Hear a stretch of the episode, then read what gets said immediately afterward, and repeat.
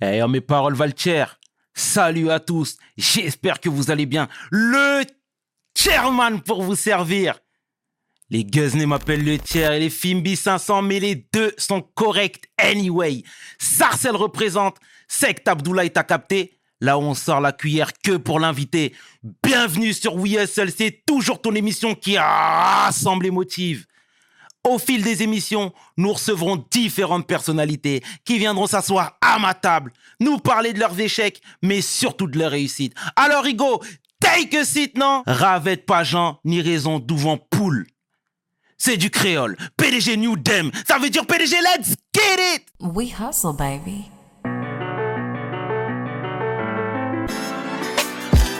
Le chairman. We hustle, baby. Chairman. We hustle, baby. Le chairman.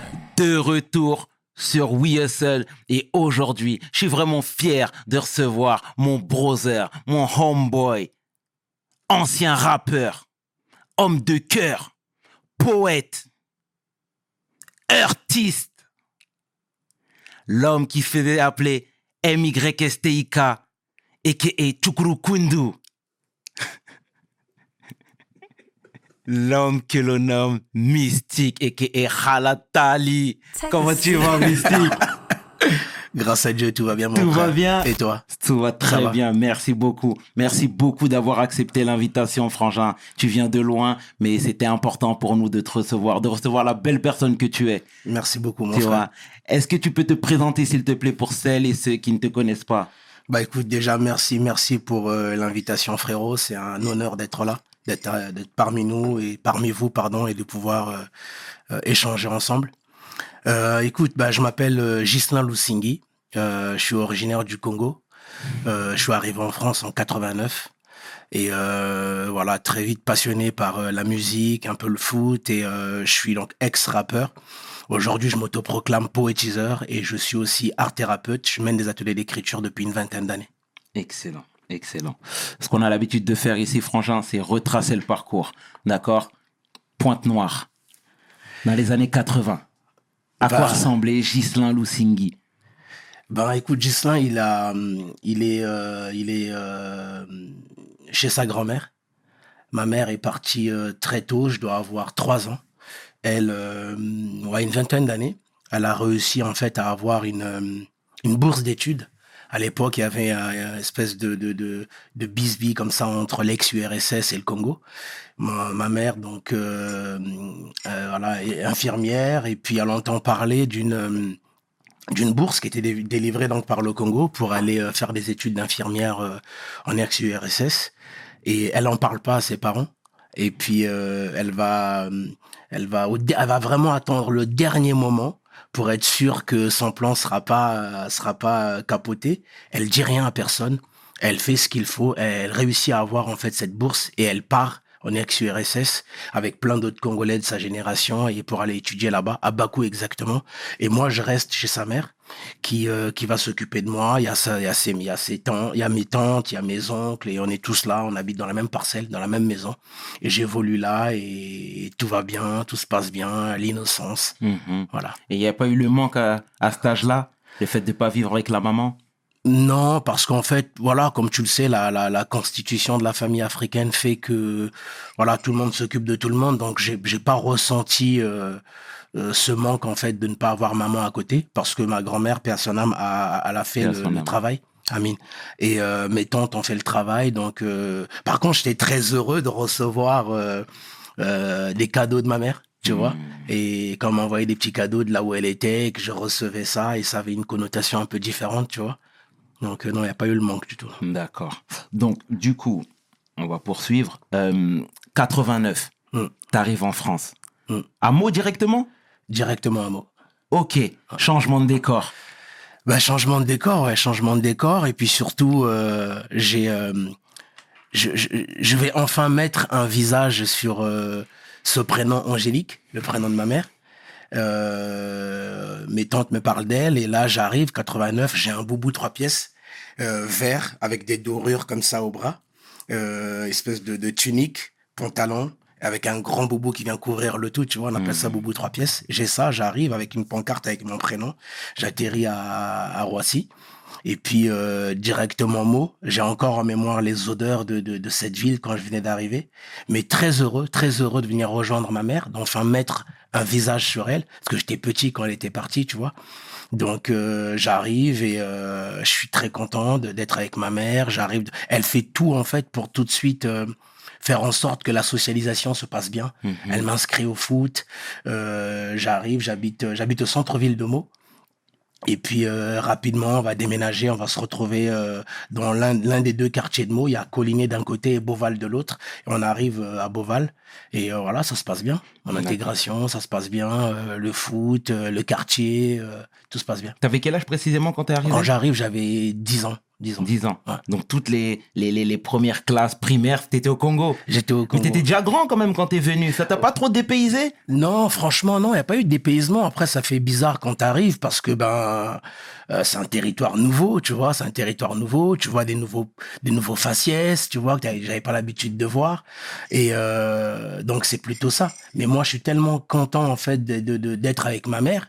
Et euh, donc voilà, ça, ça, ça se passe bien. Elle a, elle a, elle a une fille à ce moment-là, ma petite sœur. Donc euh, tout se passe bien, tu vois. Je suis, je suis, je suis content de la rejoindre, d'évoluer. Puis en plus, euh, je sais pas comment ça se passe pour d'autres pays d'Afrique, mais moi, originaire du Congo, la France, c'est espèce d'Eldorado, c'est espèce de, c'est- un pays dont on entend toujours parler depuis qu'on est petit, en fait.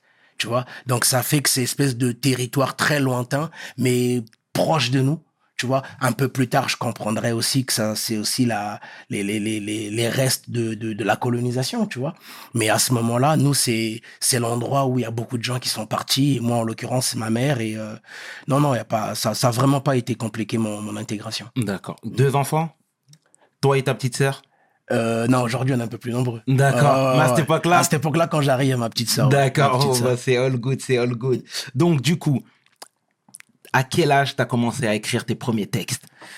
Bah, des petits, des petits, je suis passionné. Enfin, j'aime beaucoup l'écriture. Mhm. Je me souviens même un peu plus jeune au, au Congo, euh, la sœur cadette de ma mère, quand je sortais de l'école, elle, elle m'avait acheté un, un, un tableau, euh, les tableaux un peu à l'ancienne avec les craies.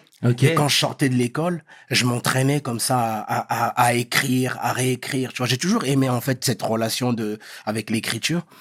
Et euh, puis voilà, ouais, le, le, dès que j'arrive, le collège, ma, ma, première année, euh, un peu les fautes en français euh, parce que c'est pas ma langue, donc il y a eu des moqueries, il y a eu des moqueries un peu, mais mais en réalité, en, en orthographe, par exemple, je suis très bon. Tu vois, je me surprends même être meilleur que, que les Français eux-mêmes, tu vois. Et très vite, en fait, ben moi j'ai cette relation-là avec l'écriture. Je suis, je suis bon en français, j'aime beaucoup ça. Et puis, euh, puis euh, là où ça va vraiment commencer, ça va être avec la l'arrivée de, de la culture hip-hop. Tu vois. Mhm. Et c'est là où vraiment ça commence parce que euh, bah, je dois avoir 13, 13, 14 ans, tu vois, 13, 14 ans. À la télé, il n'y a pas vraiment des gens qui physiquement me ressemblent. Il n'y a pas des gens qui, qui viennent de, de- des mêmes territoires, des mêmes zones euh, d'habitation que moi. Ce que je vois à la télé, c'est... euh, moi, voilà, j'aime la musique. J'ai grandi dans une famille où il y a, y a- y a- voilà, la musique, elle est, elle elle est présente. Et euh, ça va être Fran- euh, Patricia Cass, euh, François Feldman, euh, Jean-Jacques Goldman. Ça va être ces personnages-là un peu au niveau de la télé, parce qu'on avait top 50 à l'époque. Et puis du jour au lendemain, il y a une fenêtre qui va être un souffle nouveau pour nous. Ça va être euh, Rapline, l'émission euh, que que que- qu'animait euh, euh, Olivier Cachin, un journaliste. De, de rap français et qui est aussi écrivain. C'est quelqu'un qui a, bah, qui a, qui a, qui a beaucoup, enfin, on va pas refaire son histoire, mais c'est quelqu'un qui a beaucoup fait pour, euh, pour le rap français. Et en fait, moi, je découvre la culture hip-hop à travers son émission Rapline qui passait sur M6 à l'époque. Et avec mes potes, euh, on- tout de suite, on est séduit par, euh, par cette, par ce mouvement-là. C'est vraiment un mouvement qui va parchoquer nos vies parce que on va voir des gens, euh, euh, voilà, pour juste pour la petite, la petite, la petite, le petit rappel. Le, on entend souvent parler de culture hip-hop. Il y a des gens qui vont dire, par exemple, lorsqu'ils vont faire des cours de danse, qu'ils vont faire du hip-hop. Le hip-hop n'est pas une danse, tu vois. Le hip-hop, c'est, c'est cette culture, en fait, qui englobe le DJing, le rap, le beatboxing, le graffiti, le tag, l'impro, euh, tout ça euh, la danse, et tout ça, c'est le hip-hop. Et dans la danse, bah, à l'époque, il y avait le break, il y avait le smurf, il y avait le, le locking, le popping. Aujourd'hui, il y a le new style. Tout ça, c'est englobe, en fait, ça, s'appelle du coup la culture hip-hop. Et moi, je découvre cette culture-là. Je vais essayer toutes les, les disciplines. Et euh, mais bon après les bombes tu vois euh, euh, faut avoir les moyens tu vois. Maman elle avait pas que ça à faire tu vois. Déjà déjà rien qu'avoir à manger dans l'assiette c'était déjà un privilège tu vois. Mhm. et euh, donc voilà c'était pas forcément je vais essayer les bombes c'est pas trop mon truc je vais essayer la danse. Mal au coude mal au genou j'ai des potes qui sont devenus des des, des, des vice champions du monde euh, au niveau du break tu vois les les, les fantastiques Armada. Euh, c'est des gens de, mon, de, de, de, de la ville où j'ai grandi. Et, et, et- et j'essaye tout ça, mais euh, là où je vais accrocher vraiment, c'est au niveau de l'écriture, donc le rap. Et surtout, j'ai la sensation à ce moment-là, avec les potes avec qui euh, on, découvre cette culture-là, que cet outil-là qu'est le rap, c'est quelque chose qui nous permet de d'exprimer des choses, qui nous permet de nous raconter, de parler de nous, de parler des endroits où on a grandi. Et puis, euh, on, puis on se sent légitime à le faire. Et puis on a l'impression que c'est fait pour nous parce qu'on on va voir des gens qui nous ressemblent faire la même chose. Moi, je suis de la génération Public Enemy, euh, Big Daddy Kane. euh, euh, un peu plus tard, il y a eu le, le, le 94, il y a eu les, les Wu-Tang, tu vois, les Mob Jeep. Donc tout ça, quand cette culture, les Bismarcky, cette culture, quand elle arrive, voilà, on essaie toutes les disciplines et moi, je vais vraiment accrocher au niveau du rap et euh, parce que j'ai une espèce de sensation que que ce que j'ai à dire est important, que ce que je pense est important et que ça mérite d'être dit. Et puis surtout dans dans l'appareil mé- médiatique français, il y a personne qui parle des problématiques euh, que nous vivons. Et très tôt, tu as eu cette, euh, cette envie de dénoncer, était présente chez toi? Je je j'ai jamais vécu ça moi comme un comme euh, enfin en tout cas j'utiliserai pas le mot dénoncer tu vois mais ça a toujours été espèce de espèce de normalité de faire les choses de cette manière-là. Tu vois c'est c'est une sensibilité je pense tu vois. Et euh, bah parce que parce que bah je pense que juste j'aime pas l'injustice euh, et, et, et forcément ben tu te, tu commences à te rendre compte que au, début il y a un côté un peu euh, un peu tu vois des rappeurs américains dans des gros buildings comme ça, dans leur project, ils sont là, ils ont une attitude, une manière de bouger, une... tu sais, un peu des gens mis à, mis à l'écart, tu vois. Et tu, vite, tu te rends compte, mais en fait, moi, je vis la même chose. Tu vois, je vis la même chose et tu, et tu sens une espèce de nécessité intérieure de, de, de, de, le, de le raconter ça aussi. Après, pour être honnête, quand je vois comment l'histoire de notre musique, de notre culture a évolué, je pense aussi c'était aussi une question d'époque. À cette époque-là, euh, il y avait de, de, de, de, ce que tu dis de la dénonciation. Mm. Il y avait euh, euh, l'art servait en fait à à raconter les réalités en fait, tu vois de nos quartiers. Donc naturellement, je m'inscris dans cette lignée-là. Après, comme j'ai cette sensibilité-là pour ne pour ne pour ne pas tolérer l'injustice, j'ai cette sensibilité-là pour aimer les mots, j'ai cette sensibilité-là pour euh, tu vois, je n'ai jamais pensé l'art, je n'ai jamais pensé le rap vraiment de manière personnelle.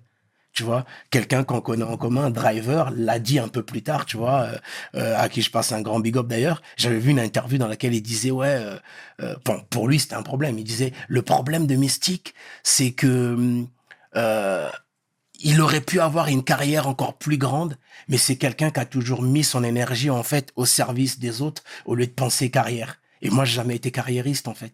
Ma manière d'aborder le rap, ça a toujours été à un moment donné de dire ce que je pense, de dire ce que les miens vivent et de raconter. Tu vois, je suis arrivé par le rap de cette manière-là et j'ai j'ai eu la sensation aussi que le rap c'était ça. Donc je reprends ce que je disais tout à l'heure. Euh, c'était l'outil qui permettait de, de, de, de dire les choses. Et comme j'avais cette sensibilité artistique bah, de ce que je voyais, bah ouais, la variété française, ce qu'elle proposait, elle parlait pas de nous. Tu vois, elle parlait pas de nous. Et on a tout de suite Public Enemy, nous.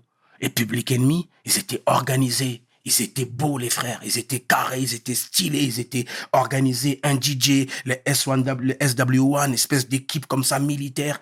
Et nous, on se prend ça. On se dit, ah ouais, c'est notre modèle, en fait.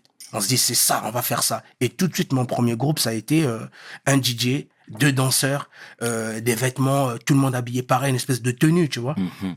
Parce que c'était notre modèle, parce que c'était euh, l'époque, c'était comme ça. Je pense que dans l'ensemble de des groupes qui émergeaient à cette époque-là, on a tous abordé, euh, on a tous approché cette culture-là de cette manière-là. D'accord. Et le step que tu as fait, parce que là, au départ, tu rappais dans ton quartier, tu te faisais un petit nom dans ta ville même, de Mhm. manière un, un peu plus globale. Euh, et comment tu t'es connecté avec les gens de ménage à trois? Bah écoute, ouais, c'est des gens qui. C'est la famille, tu vois. Mais parce que je rappelle, excuse-moi de te couper, mais vous venez du 77, C'est certes, ça, mais ça. pas tous du même coin. C'est ça. Moi, je suis de Meaux. Euh, les deux balles euh, sont de, de, de Shell. C'est à 20 minutes de Meaux. Et euh, ils sont à une 25 minutes de Paris. Et, et, et au- dans ce collectif-là, ben, il y a des gens qui gravitent un peu, un peu 7-7, un peu 9-3. Tu vois, c'est une espèce de nébuleuse comme ça. Mais tu sais, à cette époque-là, euh, à cette époque-là, il y a, y, y, y, y un truc, faut, faut savoir aussi, c'est que euh, les premiers groupes qu'on a, je t'ai parlé des États-Unis, on avait donc Public Enemy, on avait euh, un peu plus tard les Nas, les Wu-Tang, tous ces artistes-là. En France, on avait euh, Ministère Amer, Mhm. on avait NTM, on avait Assassin, IAM, j'aimais beaucoup EJM à l'époque, il y avait du côté du 94, il y avait ah, Mafia Underground, tu vois, et, et tous ces tous ces tous ces artistes là, tous tous ces collectifs là, c'était des, des espèces de modèles et on s'est tous calqués sous ce modèle là. Le ménage à trois naturellement, bah c'était le en réalité quand tu regardes bien la formation du ménage à trois. Mhm. Et quand les gens étaient bons, il n'y avait pas Internet à cette époque-là. Quand les artistes étaient bons, étaient de qualité et qui, qui performaient, à, un moment, à un moment donné, tu vois, le milieu du rap, c'est un microcosme. En fait, tout le monde est vite au courant. Et je pense qu'à l'époque, j'avais un certain talent. Donc, et euh, j'ai rencontré des, producteurs euh, qui habitaient dans ma ville. Eux travaillent, connaissaient déjà Tefa et Masta, les producteurs de des deux balles, Kerry, Jams, tout ça. Et, euh, et eux, du coup, c'est à travers ces gens-là que moi je me connecte avec euh, avec les deux balles. Et naturellement, le feeling il passe. On est congolais, on a une espèce de même vision. Et puis surtout, euh, on n'est pas très loin, tu vois, on n'habite pas très loin. Et euh, le feeling il passe et on va commencer à passer du temps ensemble, à rapper beaucoup, beaucoup, beaucoup rapper ensemble. À cette époque-là, frérot, c'était euh, on pouvait faire des des des des trois quarts d'heure de train aller-retour, voire deux trois fois par dans la journée que en rappant. On investissait comme ça des wagons, on était une trentaine et on rappait, on rappait, on rappait, on rappait énormément, tu vois. Donc on s'est connecté comme ça avec les deux, avec euh, le ménage à trois, euh, avec euh, les deux balles comme un peu, un peu espèce de, de, de, de fer de lance un peu de ce collectif, tu vois. Parce que voilà, ils sont très charismatiques, donc, donc voilà. Et puis aujourd'hui c'est des frères, quoi, tu vois. Bien, bien fait, terrible. Et dans, toute cette, dans tout ce grind, dans tout ce hustle, euh, t'étais étudiant? Ouais. Toujours? Tu faisais quoi? Moi, je passais un bac. Je passais un bac L que j'ai pas eu, malheureusement, parce que mon cerveau commençait à être euh, euh, influencé par euh, Nas, Mob Deep, Wu-Tang, j'aimais beaucoup Method Man. Euh, le rap, tu vois, commençait à prendre beaucoup de place dans mon, dans mon esprit. Et puis, euh, ouais, la, la, la, la, réalité du quartier aussi, tu vois. Euh, et voilà, tout, tout ça a fait que j'avais un bon niveau à l'école. En réalité, j'avais un bon niveau à l'école, mais j'ai jamais été quelqu'un qui, qui travaille beaucoup.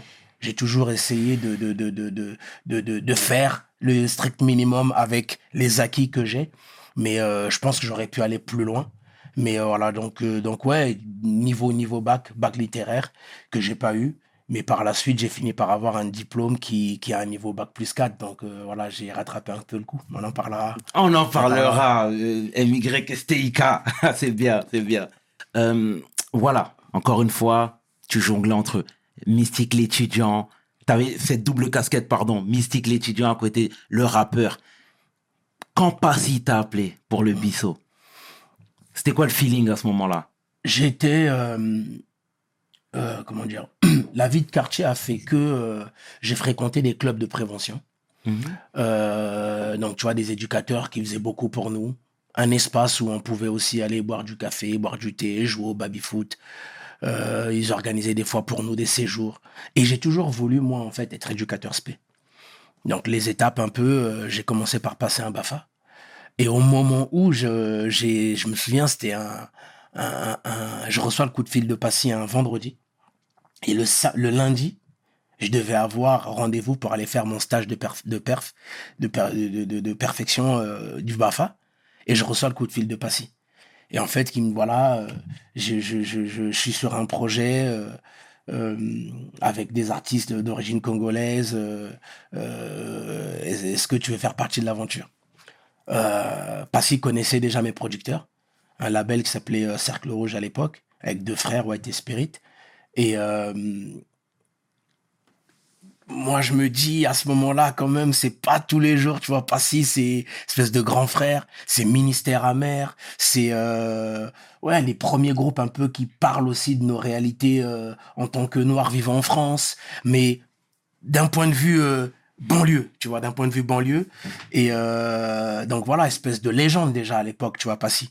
Et euh, j'accepte, j'arrive au rendez-vous le lundi, bah là les deux balles euh, Benji, Negmaron, Arsenic, voilà, tout le Bissonabisso, la cousine de Passy.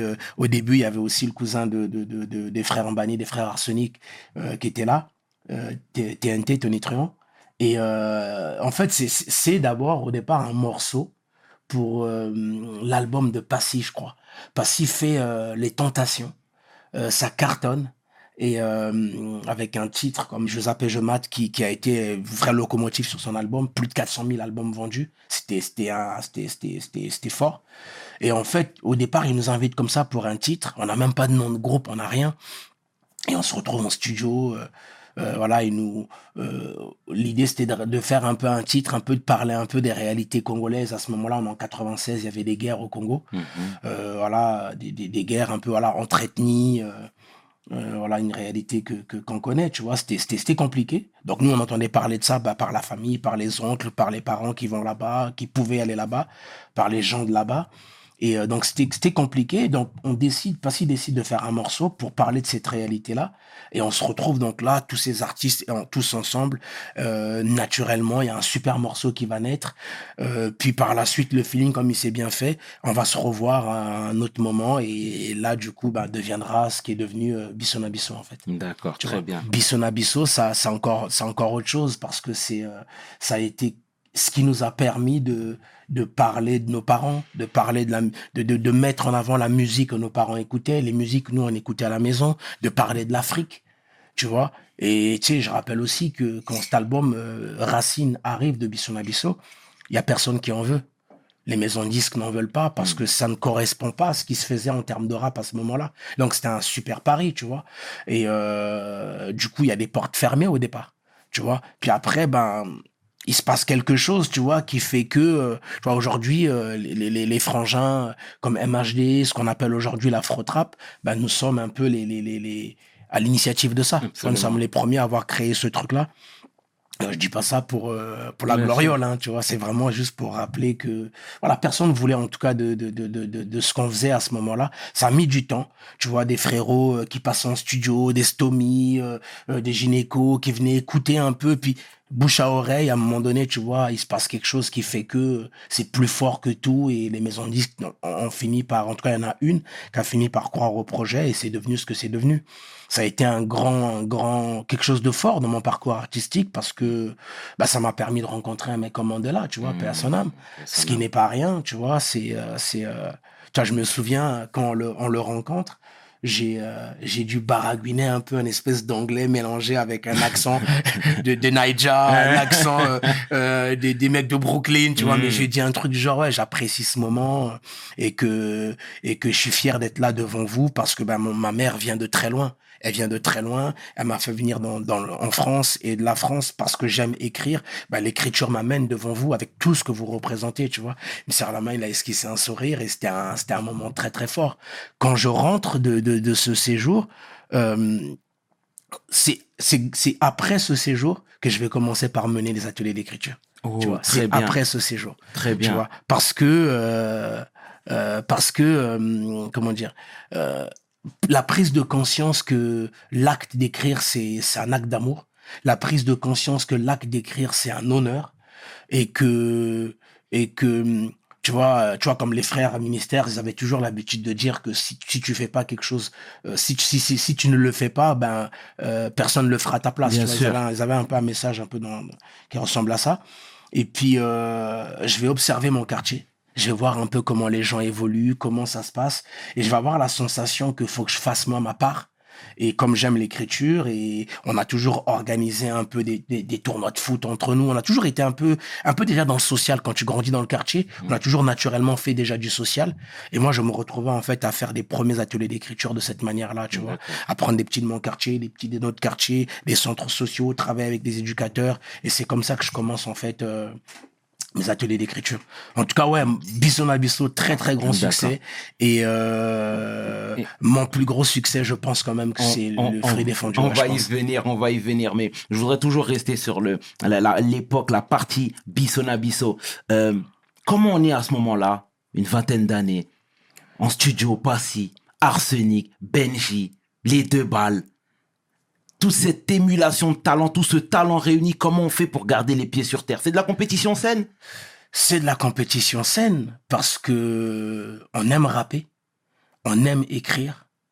Euh, Il y a un challenge comme ça qui se fait et, et, et, et je sais pas si ça se fait encore comme ça en studio, mais quand il y en a un qui va derrière la cabine, au moment où il va pour poser, on est tous derrière l'ingénieur de l'autre côté. On est là au garde à vous, on écoute. Tu vois la pression que ça met déjà celui qui est derrière, qui est devant le micro, qui va délivrer son texte, tu vois. Donc, donc, et derrière, bah, t'as toute l'équipe. Et nous, Bisson Abisso, bah, t'imagines en studio, les poteaux, les cousins, on était, ça va, ça fait, il y a vraiment du monde en studio, tu vois. Ouais, on a la vingtaine et c'est, je pense qu'on n'a pas la pleine conscience de ce qui se passe. Hmm. On, on, on, on, on fait ce qu'on aime vraiment. Euh, on kiffe. Euh, on est heureux. On a l'impression de participer à l'histoire. On est en train de l'écrire, en tout cas. Et puis moi, de, mon côté, ben, je viens du 77, très très loin de la capitale.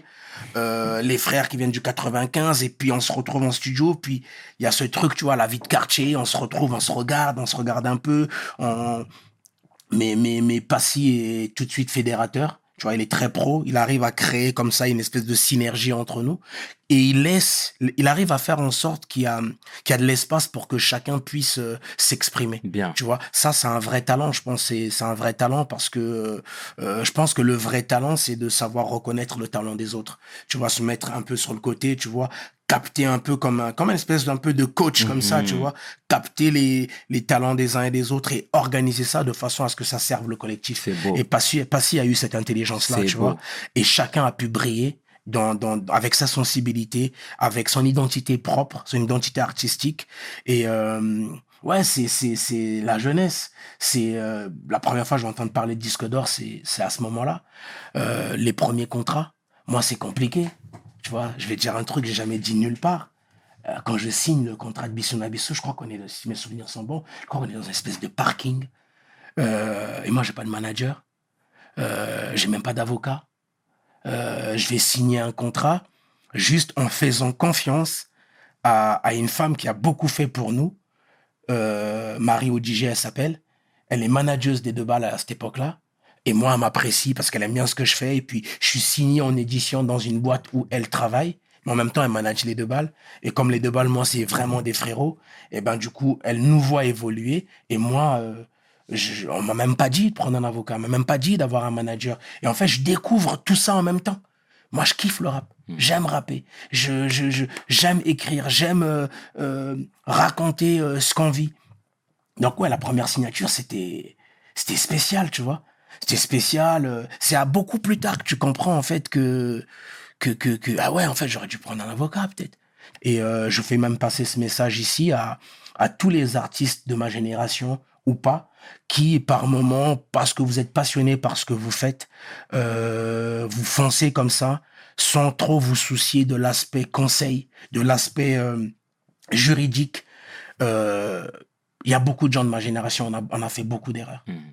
Et puis, il y en a d'autres aussi, un peu plus grands que nous, frérot, qui, qui auraient pu nous apprendre. Ils nous ont pas appris. Tu vois, moi, ma philosophie, c'est d'apprendre à quelqu'un à pêcher, tu vois? Et euh, jamais je vais profiter de la crédulité de quelqu'un. Jamais. regrets? Tu vois? Non, pas de regret, parce que c'est ce qui m'a construit. Donc, pas vraiment de regret. C'est, mais par contre, si ça peut servir, si ça peut inspirer d'autres à ne pas faire les erreurs que j'ai pu faire ou que ma génération a pu faire, je profite de, de, de, de l'occasion d'être là avec toi pour en parler. Parce que c'est, c'est, c'est, euh, c'est, euh, euh, je suis très content du parcours que j'ai eu dans la musique. Je, j'estime vraiment que c'était un accident. Moi, au départ, je voulais pas rapper. Je voulais jamais écrire. Au départ, je voulais pas être euh, celui que j'ai été. Mais euh, voilà, l'histoire s'est écrite comme ça parce que on écrivait l'histoire en même temps, on était passionnés. Puis comme je te dis, première signature, j'ai même pas d'avocat, j'ai rien, je sais même pas ce que j'ai signé. Quand j'entends parler de, euh, quand je me retrouve dans ma cité va craquer, Jean-François Richet, le réalisateur qui est le cousin d'un pote à moi, Arco, euh, j'étais en train de jouer au foot au quartier. Lui, il a entendu parler de moi parce que je faisais les fêtes du quartier euh, euh, dans le quartier, je rappelle les fêtes de la musique. Il vient me voir, il me dit je vais faire un label, euh, puis derrière je ferai un film, ce qui est devenu donc ma cité va craquer. Et il me dit euh, viens faire partie de l'aventure. Ouais, je sais même pas c'est quoi un contrat, je, sais même pas c'est quoi un label. Moi je suis dans, je suis dans la réalité du quartier frérot, tu vois. Mhm. Et, et j'y vais et je fonce. Mais jamais ça me traverse même le cerveau d'aller voir un avocat. Ça m'a jamais traversé le cerveau. J'entends parler disque d'or avec Bisson Abisso. Donc en fait on découvre. Et puis surtout il y a des choses frangin que tu vas voir, tu vas observer comme ça. Ah ouais, c'est comme ça qu'ils font. Je me souviens, en étant en studio, j'entends parler de Per Diem. Tu dis, ah ouais, d'accord, mais nous, on voulait payer notre poche, mais en fait, il y a des budgets exprès pour les artistes. Tu découvres des choses vraiment comme ça. Et malheureusement, parfois, ceux qui sont déjà installés ne, ne font pas le travail qu'il faut pour euh, prémunir les plus jeunes. Tu vois, ne font pas le travail. Peut-être qu'ils se disent que les plus jeunes savent. En tout cas, dans mon cas, peut-être que ceux qui étaient là avant moi se disaient peut-être que je savais, parce que j'étais dans un label. Mais les gens dans le label dans lequel j'étais, ils m'ont jamais parlé non plus d'aller d'aller voir consulter un avocat. Ils m'ont jamais parlé non plus d'aller voir un, un, un, je sais pas moi, un manager, tu vois. Et en fait, on bricolait. Tu vois, j'avais un pote, bah, des fois, qui faisait office de manager. Mhm. J'avais mon cousin euh, qui faisait office de manager. Mhm. Tu vois, donc, on apprenait dans le tas. Tu vois, c'est pour ça que vraiment, je, je dis que pour la nouvelle génération, euh, je pense qu'il y en a. Aujourd'hui, elle est plus entreprenante que nous. Mhm. Elle est plus euh, aguerrie sur ces questions-là. Et euh, vraiment, c'est un c'est une chance que vous avez d'avoir à votre époque justement des avocats qui disent que ils, ont fait ces études-là pour être au service de la communauté, pour être au service des gens qui leur ressemblent. C'est une chance parce que nous, on n'a pas eu ça. Moi, quand j'ai commencé le rap, mon frère, on a, que ce soit moi, que ce soit les deux balles, que ce soit le ménage à trois, que ce soit les ministères amers, on s'est tous retrouvés en studio, que ce soit même les frères dans, dans le sud, euh, les Funky Family ou même les grands frères comme Ayam, on a toujours eu à un moment donné qu'on se croisait cette réflexion de se dire, faudrait, ça serait bien qu'il y ait chez nous des gens qui viennent de chez nous, des avocats, des gens qui gèrent notre business. On a, on, on a espéré ces choses-là, tu vois. C'est aujourd'hui que ça arrive. Donc, moi, je suis content que ça arrive maintenant, tu vois. Parce qu'à titre personnel, j'ai pas vraiment de regrets parce que voilà, j'ai j'ai vécu l'histoire telle que je l'ai vécue. Mais derrière les succès que les gens connaissent, il y a beaucoup de drames Bien sûr. il y a beaucoup de tristesse, il y a beaucoup de de de de de- de- d'embrouilles, il y a beaucoup de temps perdu, il y a beaucoup de complications, il y a beaucoup de galères. Et les retours au pays? Ben moi, je comme je te disais, j'ai- au début de notre conversation, j'arrive en France, j'ai une dizaine d'années. Quand je pars du Congo, au Congo, je parlais une langue qui s'appelle Kituba. Je par la musique, je, je, je je comprenais un peu lingala. J'arrive en France, je rejoins ma mère. Ma mère, elle, parle Kikongo. Euh, rapidement, j'apprends le Kikongo. Je perds mon Kituba. Je le comprends, mais j'ai du mal à le parler. Et le Lingala, parce que la musique, parce que c'est un peu espèce d'anglais de l'Afrique, et c'est une langue qui est très belle, même chantée, ben je parle cette langue-là. Toute cette richesse-là, je vais apporter ça dans Bisson Abisso. Tu vois, ça veut dire que moi, je viens du rap, mais quand on se retrouve dans Bisson Abisso, comme je te disais, euh, Passy, par son expérience, par son talent, a réussi à faire en sorte que chacun puisse briller dans, avec sa sensibilité.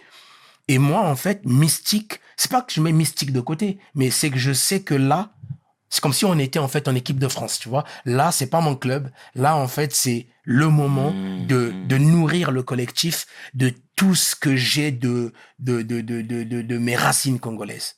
Donc, je vais apporter en studio des livres qu'il avait chez moi. Je vais apporter en studio des musiques.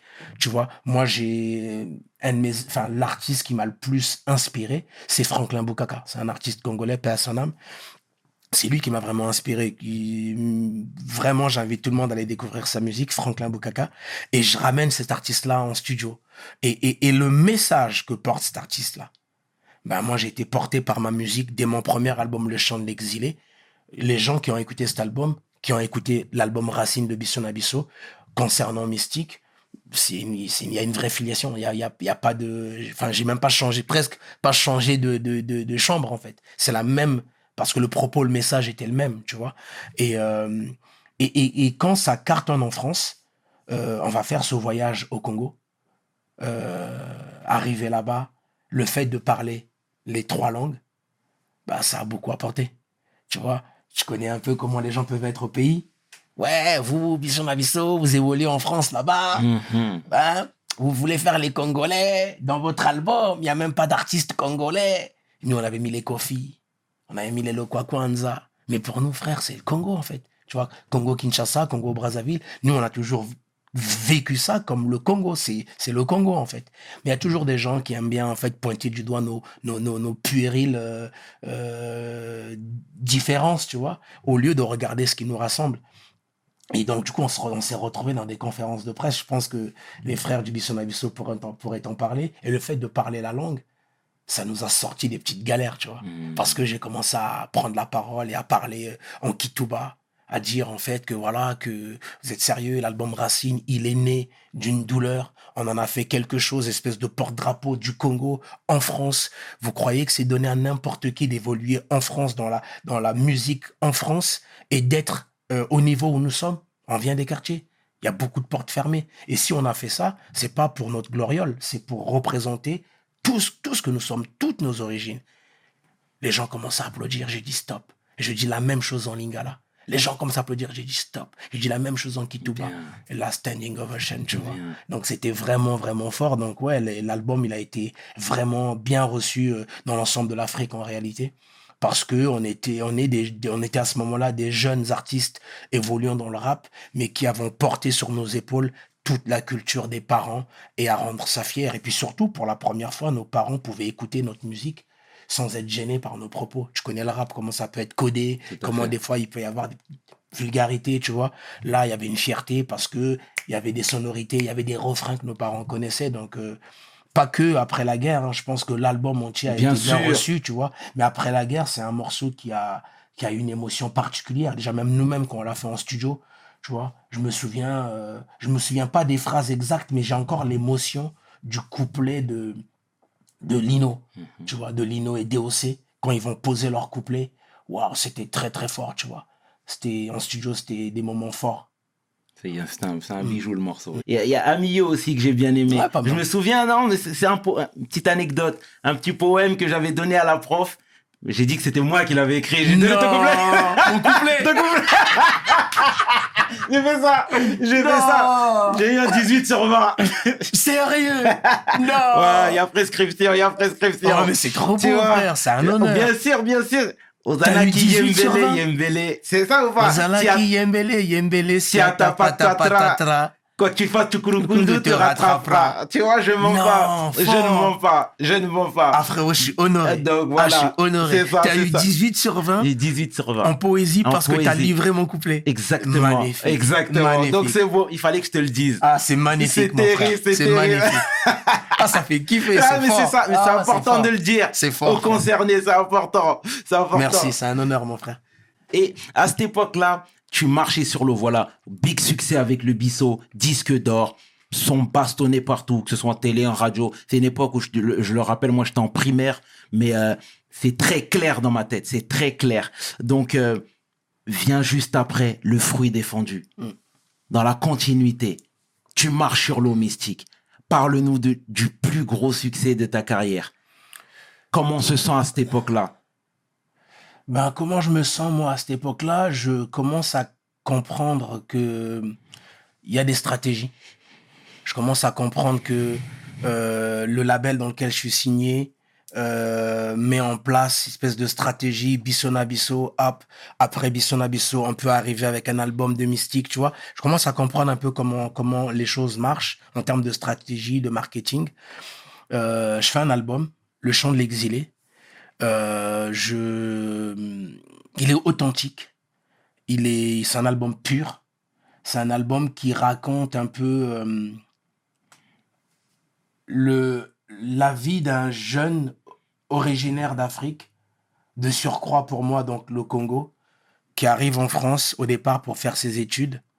Et puis finalement, il va être rattrapé par la réalité, par l'environnement euh, des quartiers populaires en France, et qui va partir du coup dans le rap et qui va raconter tout ça. Donc euh, les, les- la réalité de nos tontons, nos tontons qui viennent difficilement ici. Euh, euh, je vais parler de, de, de, de- des exilés, des gens qui vivent loin de, leur terre natale.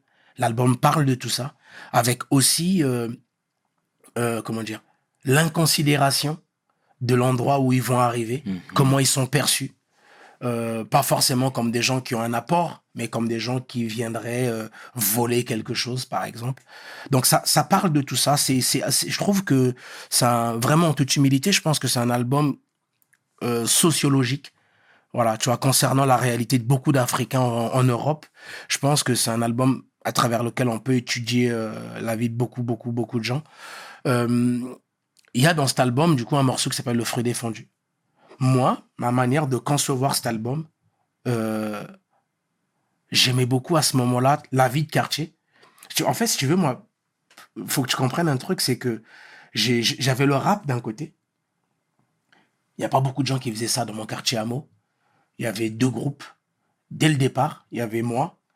Il y avait un autre, mon groupe à moi s'appelait Unit Technique à l'époque. Il y avait donc Quartier Boval, Quartier Collinet, un groupe qui s'appelait euh, Extrême Limite. Euh, et dans ce groupe-là, il y avait un frérot, euh, Karim, il s'appelle Karim Sanogo. Euh, salutations ensoleillées à lui.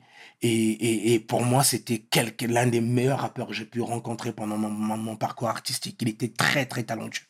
Et c'était ces deux groupes-là qui évoluaient à mots.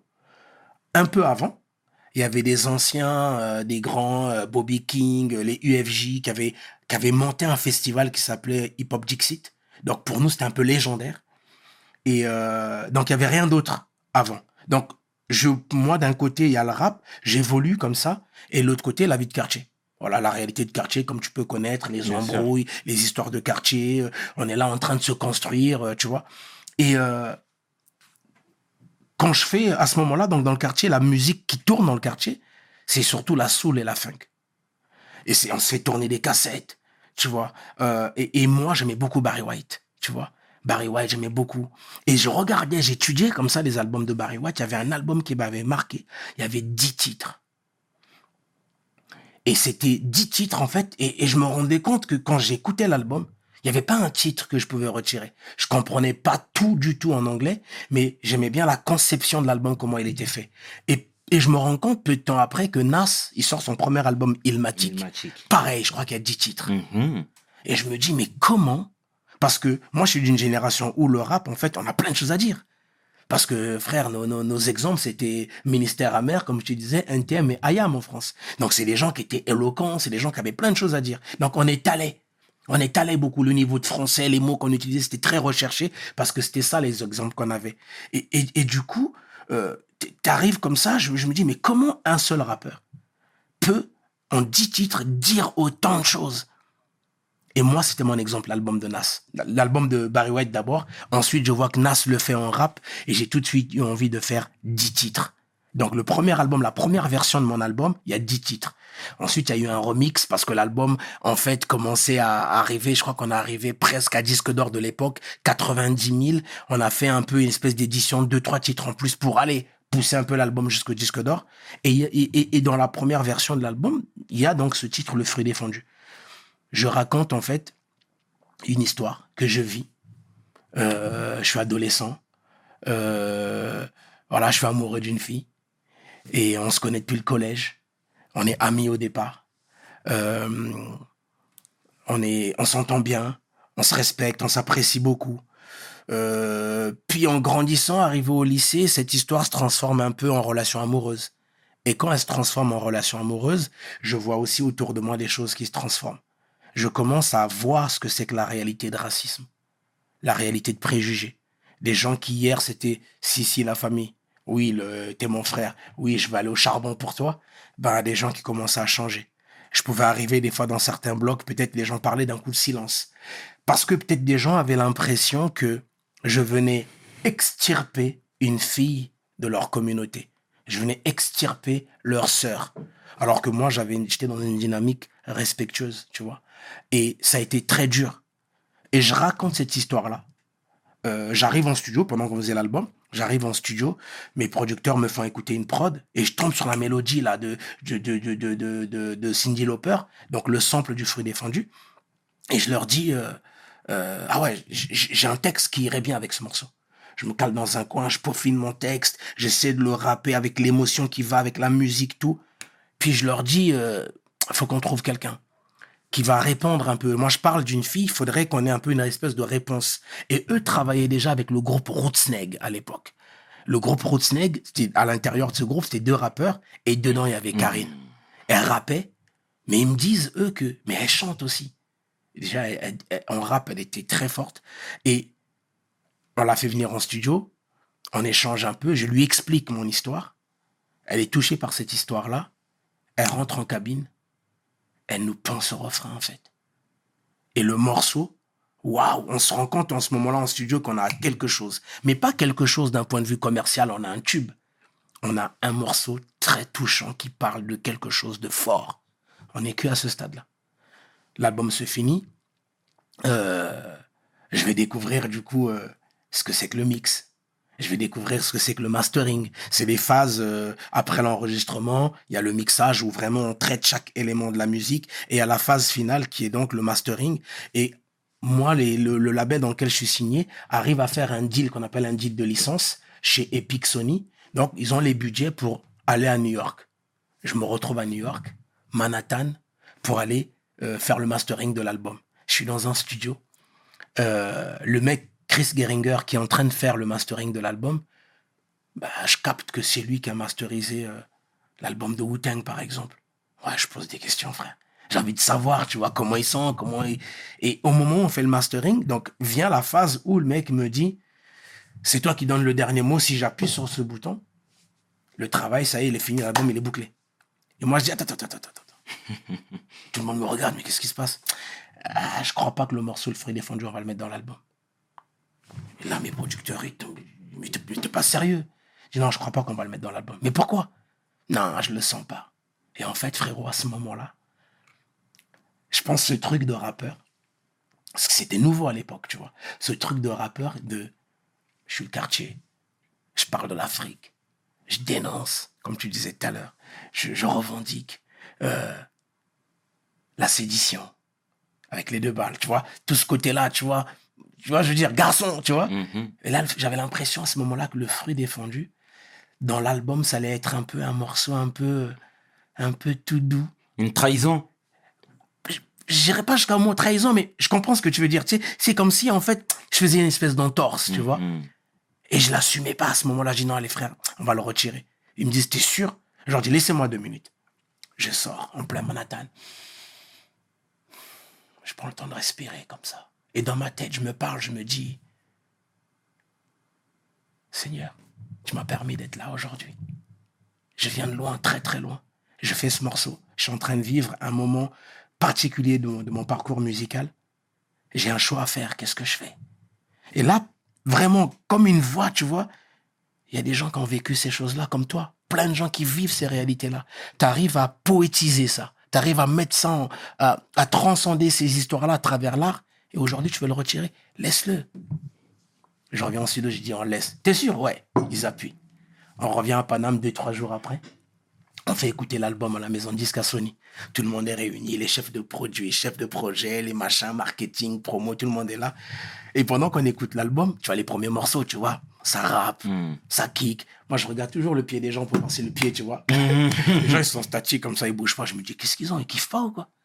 Mais après, c'est une question de sensibilité, c'est une question de culture. Mhm. On est en maison disque, tu vois, et ils ont pas la même manière de recevoir les punchs, de recevoir des fois certaines thématiques comme nous. Nous, c'est épidermique, frère. C'est nous, ça parle de nous, tu vois. Euh, et vient ce morceau. Dès les cinq premières secondes, même les cinq, vraiment, les, les trois premières notes, le boss de la maison de disque qui se lève, voilà on a un truc là, vas-y, allez, la promo, truc, on a. Et moi, je regarde, je qu'est-ce qui se passe? Dit, on a un tube, allez, on a un truc. Ça se faisait pas à l'époque. Et le truc me dépasse, tu vois, et, et direct, allez, faut budget, machin, machin, allez, tiens, viens tel jour, on t'achète des fringues, machin, même clip, tout, bah. Ça me dépasse le truc. Et bam, le morceau, il part comme ça, il m'échappe. Il devient ce qu'il est devenu, le fruit défendu. Peut-être plus tard, mais vraiment quelques temps plus tard, j'apprends que que en fait, je crois que c'était dans une interview, je crois que c'était avec Olivier Cachin chez Radical, je crois. Oui, euh, Mystique, le premier rappeur qui va sampler euh, la pop. euh, je- on avait samplé Cindy Lauper. Mhm. Et, et, et en fait, je capte, moi, à ce moment-là, je ne savais même pas c'était qui Cindy Lauper. Je capte à ce moment-là que le morceau de Cindy Lauper, apparemment, ça avait déjà été un morceau, tu vois, dans la, dans la pop qui avait marché. Et je comprends à ce moment-là pourquoi ça leur paraît si particulier. Mhm. Euh, euh, L'album sort en 2000, 2000, 2000 je crois. Pourquoi est-ce que à ce moment-là, c'est particulier qu'un rappeur reprenne? Pour moi, c'est normal, en fait. C'est, c'est, j'évolue en France, euh, j'écoute plein de choses, euh, des choses d'Afrique. On a déjà exploité avec euh, avec Bisson Abisso. J'écoute la soul, la funk. Là, on va chercher dans la dans la pop un sample. Pour moi, c'est naturel. C'était juste le rap en fait. Et là, je comprends en fait que non, pour les médias, pour la maison de disque, j'avais j'avais j'avais j'avais marqué le coup de quelque chose, tu vois. Et là, le morceau m'échappe. Pendant plus de six mois, c'était le quatrième morceau le plus diffusé, toute radio confondue. Et moi, en fait, bah, ça a été frère, la jeunesse, tu vois. Donc, tu, tu vis tout ça, t'es content, mais en même temps, le paradoxe de, de ce genre de succès, bah, c'est que moi, l'histoire, elle est réelle, frère. Et je la vis, moi, l'histoire. Je vis les complications de cette histoire au quartier. Je vis le racisme. Je vis. on veut pas de moi. Dans la famille de cette fille-là, on veut pas de moi. Ça a été difficile, tu vois ce que je veux dire. Je, je, je, je me sens méprisé. Je me sens euh, épié parfois quand on, quand on marche ou quand on... Donc c'était vraiment, vraiment, vraiment difficile en réalité derrière, derrière ce truc-là. J'ai voulu, à un moment donné, euh, j'avais commencé à écrire euh, une... euh, J'aime beaucoup le théâtre, tu vois, j'avais commencé à écrire une espèce de pièce de théâtre un peu moderne avec de la poésie, de la- du slam, euh, du crump, tu vois, j'aime bien le crump, tu vois, un peu, un peu de rapport au corps comme ça, danse. J'ai voulu écrire comme ça quelque chose qui raconte cette réalité que le fruit défendu euh, dénonce, mais j'ai- arrêté de le faire, j'ai arrêté le projet, Mhm. parce qu'en fait, je trouvais que je ne voulais pas cette fille-là. euh, J'espère qu'elle est heureuse dans sa vie. Je sais qu'elle a eu, qu'elle qu'elle s'est mariée. Je sais qu'elle a eu des enfants.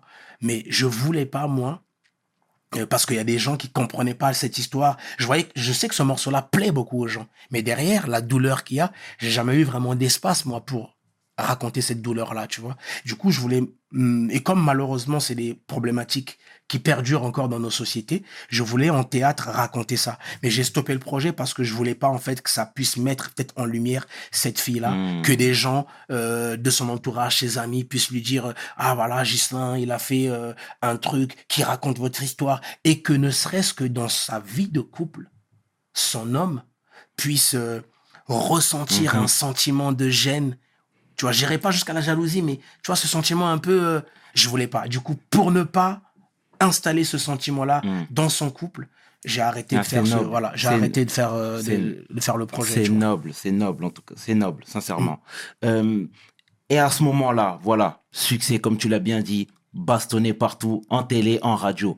Comment tu le vis le truc? Parce que déjà dès, dès le départ, t'étais pas très emballé, t'étais pas très enjoué à l'idée de mettre le morceau sur le projet. Et là, bastonné partout. Au quartier, t'es acclamé on commence à te regarder euh, bizarrement C'est compliqué, frérot. C'est compliqué parce qu'il y a deux, il y a deux, il y a deux, deux, deux, deux, versants, en fait. Euh, dans le premier album d'Arsenic, Lino, il dit, je crois que c'est dans le premier album d'Arsenic, Lino a une punchline où il dit, j'ai perdu en amitié ce que j'ai gagné en chiffres. C'est quelque chose à méditer. Cette punchline-là, elle concerne tous les artistes. Tous les rappeurs connaissent la réalité de cette punchline-là. Des fois, on pense que les artistes changent. Mais en réalité, parfois, c'est l'entourage qui change. Mais l'entourage n'a pas l'honnêteté intellectuelle de le, de l'accepter. Parce que toi, en tant qu'artiste, tu vois que les choses sont en train de changer. T'enregistrais dans des petits studios, tu commences à enregistrer dans des bons studios. Tu galérais à avoir une belle paire de baskets, là, on commence à donner des budgets pour payer des baskets. Beaucoup plus tard, tu comprendras en fin de compte que peut-être que tout ça aussi, on te récupère ça dans les abattements, dans des trucs, tu vois. Mais ça, c'est encore un autre sujet. Mais les choses euh, évoluent. Tu comprends qu'il y a des choses qui sont en train de bouger, mais en même temps, faut gérer aussi ton image au quartier. En même temps, faut aussi gérer, parce que voilà, on vient de cette réalité-là, donc faut aussi gérer aussi. T'as pas envie de donner une mauvaise image de, de, toi au quartier, tu vois. Ça a été, ça a été compliqué en réalité parce que euh, euh, moi, en tout cas, ça a été compliqué, pas par en- l'ensemble du quartier parce qu'il y avait de la jalousie. Les gens avaient une fierté. Puis surtout, j'ai toujours été un bon mec en réalité, tu vois. Donc j'ai fait profiter de ce succès-là, ce succès-là, au quartier, à faire, à mettre la lumière sur tous les artistes qui pouvaient rapper. J'ai toujours été dans cette mentalité-là, tu vois, à toujours euh, sur chacun de mes projets mettre en avant chaque génération. J'ai toujours fait ça. Mais là où c'était compliqué, c'est que même dans le milieu du rap, frère, dans le milieu du rap, fallait assumer ce succès de ce fruit défendu qui passe partout. Parce que, une fois de plus, cette attitude du quartier qu'on ramène aussi dans le rap. Il faut être rue, il faut être ghetto. Et puis, le fruit défendu, c'est tellement un carton, mais qu'il dépasse tout le monde, tu vois. Aujourd'hui, j'ai conscience en fait que ce morceau, en vrai, il était très très fort. J'aurais voulu ne pas l'écrire. Parce que si je l'ai écrit, c'est qu'il y a un problème. Tu vois, et tu te rends compte que 20 ans plus tard, il y a des jeunes filles qui me contactent sur mes réseaux qui ont 17 ans, 18 ans, 20 ans, qui vivent encore ces réalités, qui connaissent ce morceau-là. Et fallait assumer dans le milieu du rap cette image-là aussi de quelqu'un qui, sort un peu du lot. Tu vois, frère, on est dans, dans une époque où il y a des frangins comme euh, Ménélique, des frangins comme euh, euh, Alliance Ethnique, des frangins comme Solar, des frangins qui ont ouvert des grandes portes pour notre culture, mais qui, par les gens de leur propre milieu, ont été, frère, tu vois, verbalement, des insultes, euh, calomniés, alors que les gens, ils œuvraient pour nous, tu vois? Et moi, j'arrive à ce moment-là. Donc, fallait assumer ce qui pouvait être un peu cette image un peu commerciale. Alors qu'en vrai, plus authentique que moi dans le rap, frérot. Je peux poser la question à tous les gens qui ont pu écouter Mystique ou qui ont pu croiser mon chemin dans cette vie de rap. Frère, j'ai toujours été intègre et authentique, tu vois. Parce que l'intégrité, c'est la recherche de l'honnêteté à soi et pas la recherche de l'intégration aux autres. Tu vois ce que je veux dire? J'ai toujours été intègre, frère, toujours été authentique. Et ça, j'y peux rien, c'est ma sensibilité, tu vois. Donc, il y avait le succès fort, mais fallait assumer tout ça. L'autre côté, de- derrière les studios, c'était compliqué. Dans la vie de quartier aussi, du coup, ben... T'étais à Meaux encore vois, Moi, j'étais à Meaux encore. J'étais à Meaux encore. Je suis resté à Meaux euh, pendant très longtemps. Mhm. J'étais à Meaux encore. D'accord. Et surtout, euh, j'en parlais dernièrement avec un, un, un ami, on disait que à 20 ans, tu gères pas le même succès qu'à 30 ans. Tu es très jeune. Et quand quelqu'un vient te voir en disant Mystique, t'as changé, à ce moment-là, Ça fait mal. Ça fait mal, frérot, parce que, parce que toi, t'es. Moi, je suis de la génération, on représente le quartier. On représente. Je te dis, moi, je n'ai jamais pensé carrière. Je n'ai jamais pensé euh, je. Tout ce que j'ai fait, dès ma première rime jusqu'à la fin, euh, mon dernier album en 2012, tout, chaque lettre, chaque mot, j'ai toujours pensé nous. J'ai jamais fait quelque chose pour moi. C'est ma sensibilité, c'est comme ça, frangin, tu vois. Donc, ouais, quand quand les gens te font ressentir ça, tu vois. Et, et, souvent, quand ça vient pas très loin, tu vois, c'est proche, ça fait encore plus mal, tu vois. Mais, euh, mais ça, je pense que dans tous les milieux, que ce soit dans le sport, euh, que ce soit dans, dans, dans le business, dans les affaires, dans l'entrepreneuriat, dès l'instant où tu sors un peu la tête de l'eau, en tout cas, en tout cas, c'est quelque chose qu'on qu'on qu'on évoque souvent, tu vois, dans nos communautés, dans les gens issus euh, des quartiers. On évoque souvent ces trucs-là, tu vois, ces choses-là qui pourrissent, euh, qui pourrissent un peu, euh, ouais, l'épanouissement de certains, tu vois. et comment se prémunir de tout ça? C'est compliqué de dresser le cœur de quelqu'un, frangin. On peut pas dresser le cœur de Mhm. quelqu'un. Je pense que le travail, il est toujours sur soi. Tu vois Euh, On peut pointer quelqu'un du doigt. On le fait avec un doigt. Si on tourne sa main, on est en train toujours de pointer du doigt avec un seul doigt et il y a trois doigts dans notre direction. Donc le problème, c'est pas ce qu'on pointe du doigt. Le problème, c'est nous, en fait. C'est moi la place que j'ai laissée peut-être à certaines personnes pour envahir mon, cerveau. Tu vois ce que je veux dire? Euh, j'ai- j'ai- j'ai j'ai- j'ai 43 ans, je suis en train d'apprendre, je le dis humblement, tu vois, je suis en train d'apprendre l'art du détachement. Parce que moi, j'ai, je fonctionne avec l'émotion, je fonctionne avec la sensibilité. Je, parce que c'est mon côté artiste, même dans mes ateliers d'écriture, je je travaille avec l'émotion. Je, je, c'est ma manière de, d'entrer en lien, en connexion avec les autres. Et, et, et, euh, et, et, et, du coup, ben, euh, comment dire, euh, c'est seulement aujourd'hui que, que, que, que je fais ce travail de, d'apprendre, en fait, le détachement. À l'époque, quand on me disait, ouais, t'as changé, ça touche. Parce que tu sais, souvent, frangin, il y a un truc qui se passe. Imagine que on est en 95, tous les mois, je décide de mettre un petit billet de côté. Parce que j'ai un, j'ai un projet, j'aimerais m'acheter, euh, euh, je sais pas moi, une voiture. Je mets tous les mois, je mets un petit billet. J'ai pas grand chose, mais je mets un petit billet. Et puis, il s'avère que j'ai la somme dans la même période où le fruit défendu cartonne sur toutes les radios, toutes les télés. Je, j'ai, j'ai- défendu ne me ramène rien encore pour l'instant. Tu sais comment ça se passe avec la- les droits d'auteur, c'est sûr. pas tout de suite, tu vois.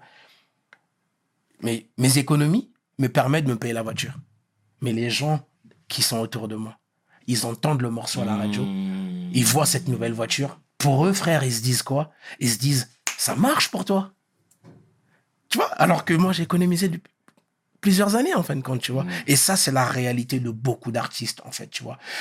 Se prémunir de ça, c'est ça pour moi. C'est vraiment l'art du détachement.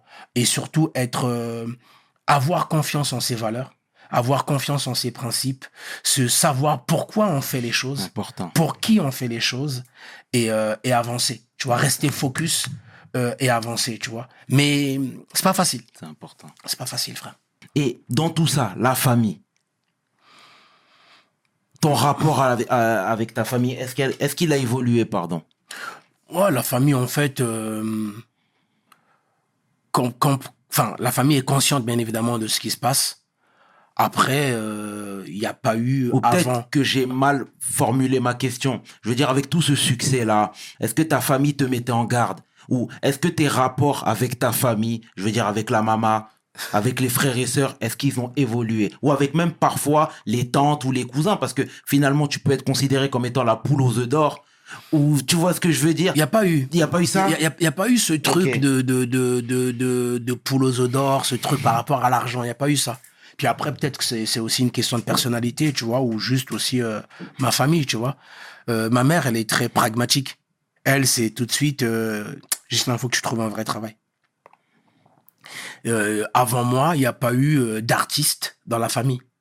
Donc, la réalité de la vie d'artiste, c'est pas forcément une réalité qu'ils connaissent. Mais par contre, c'est l'endroit où j'ai mes ressources. C'est l'endroit où c'est ma base, c'est ma racine, c'est l'endroit où je, je sais que c'est vrai. C'est l'endroit où je sais que c'est, c'est, je, je peux être 100% moi-même. Tu vois?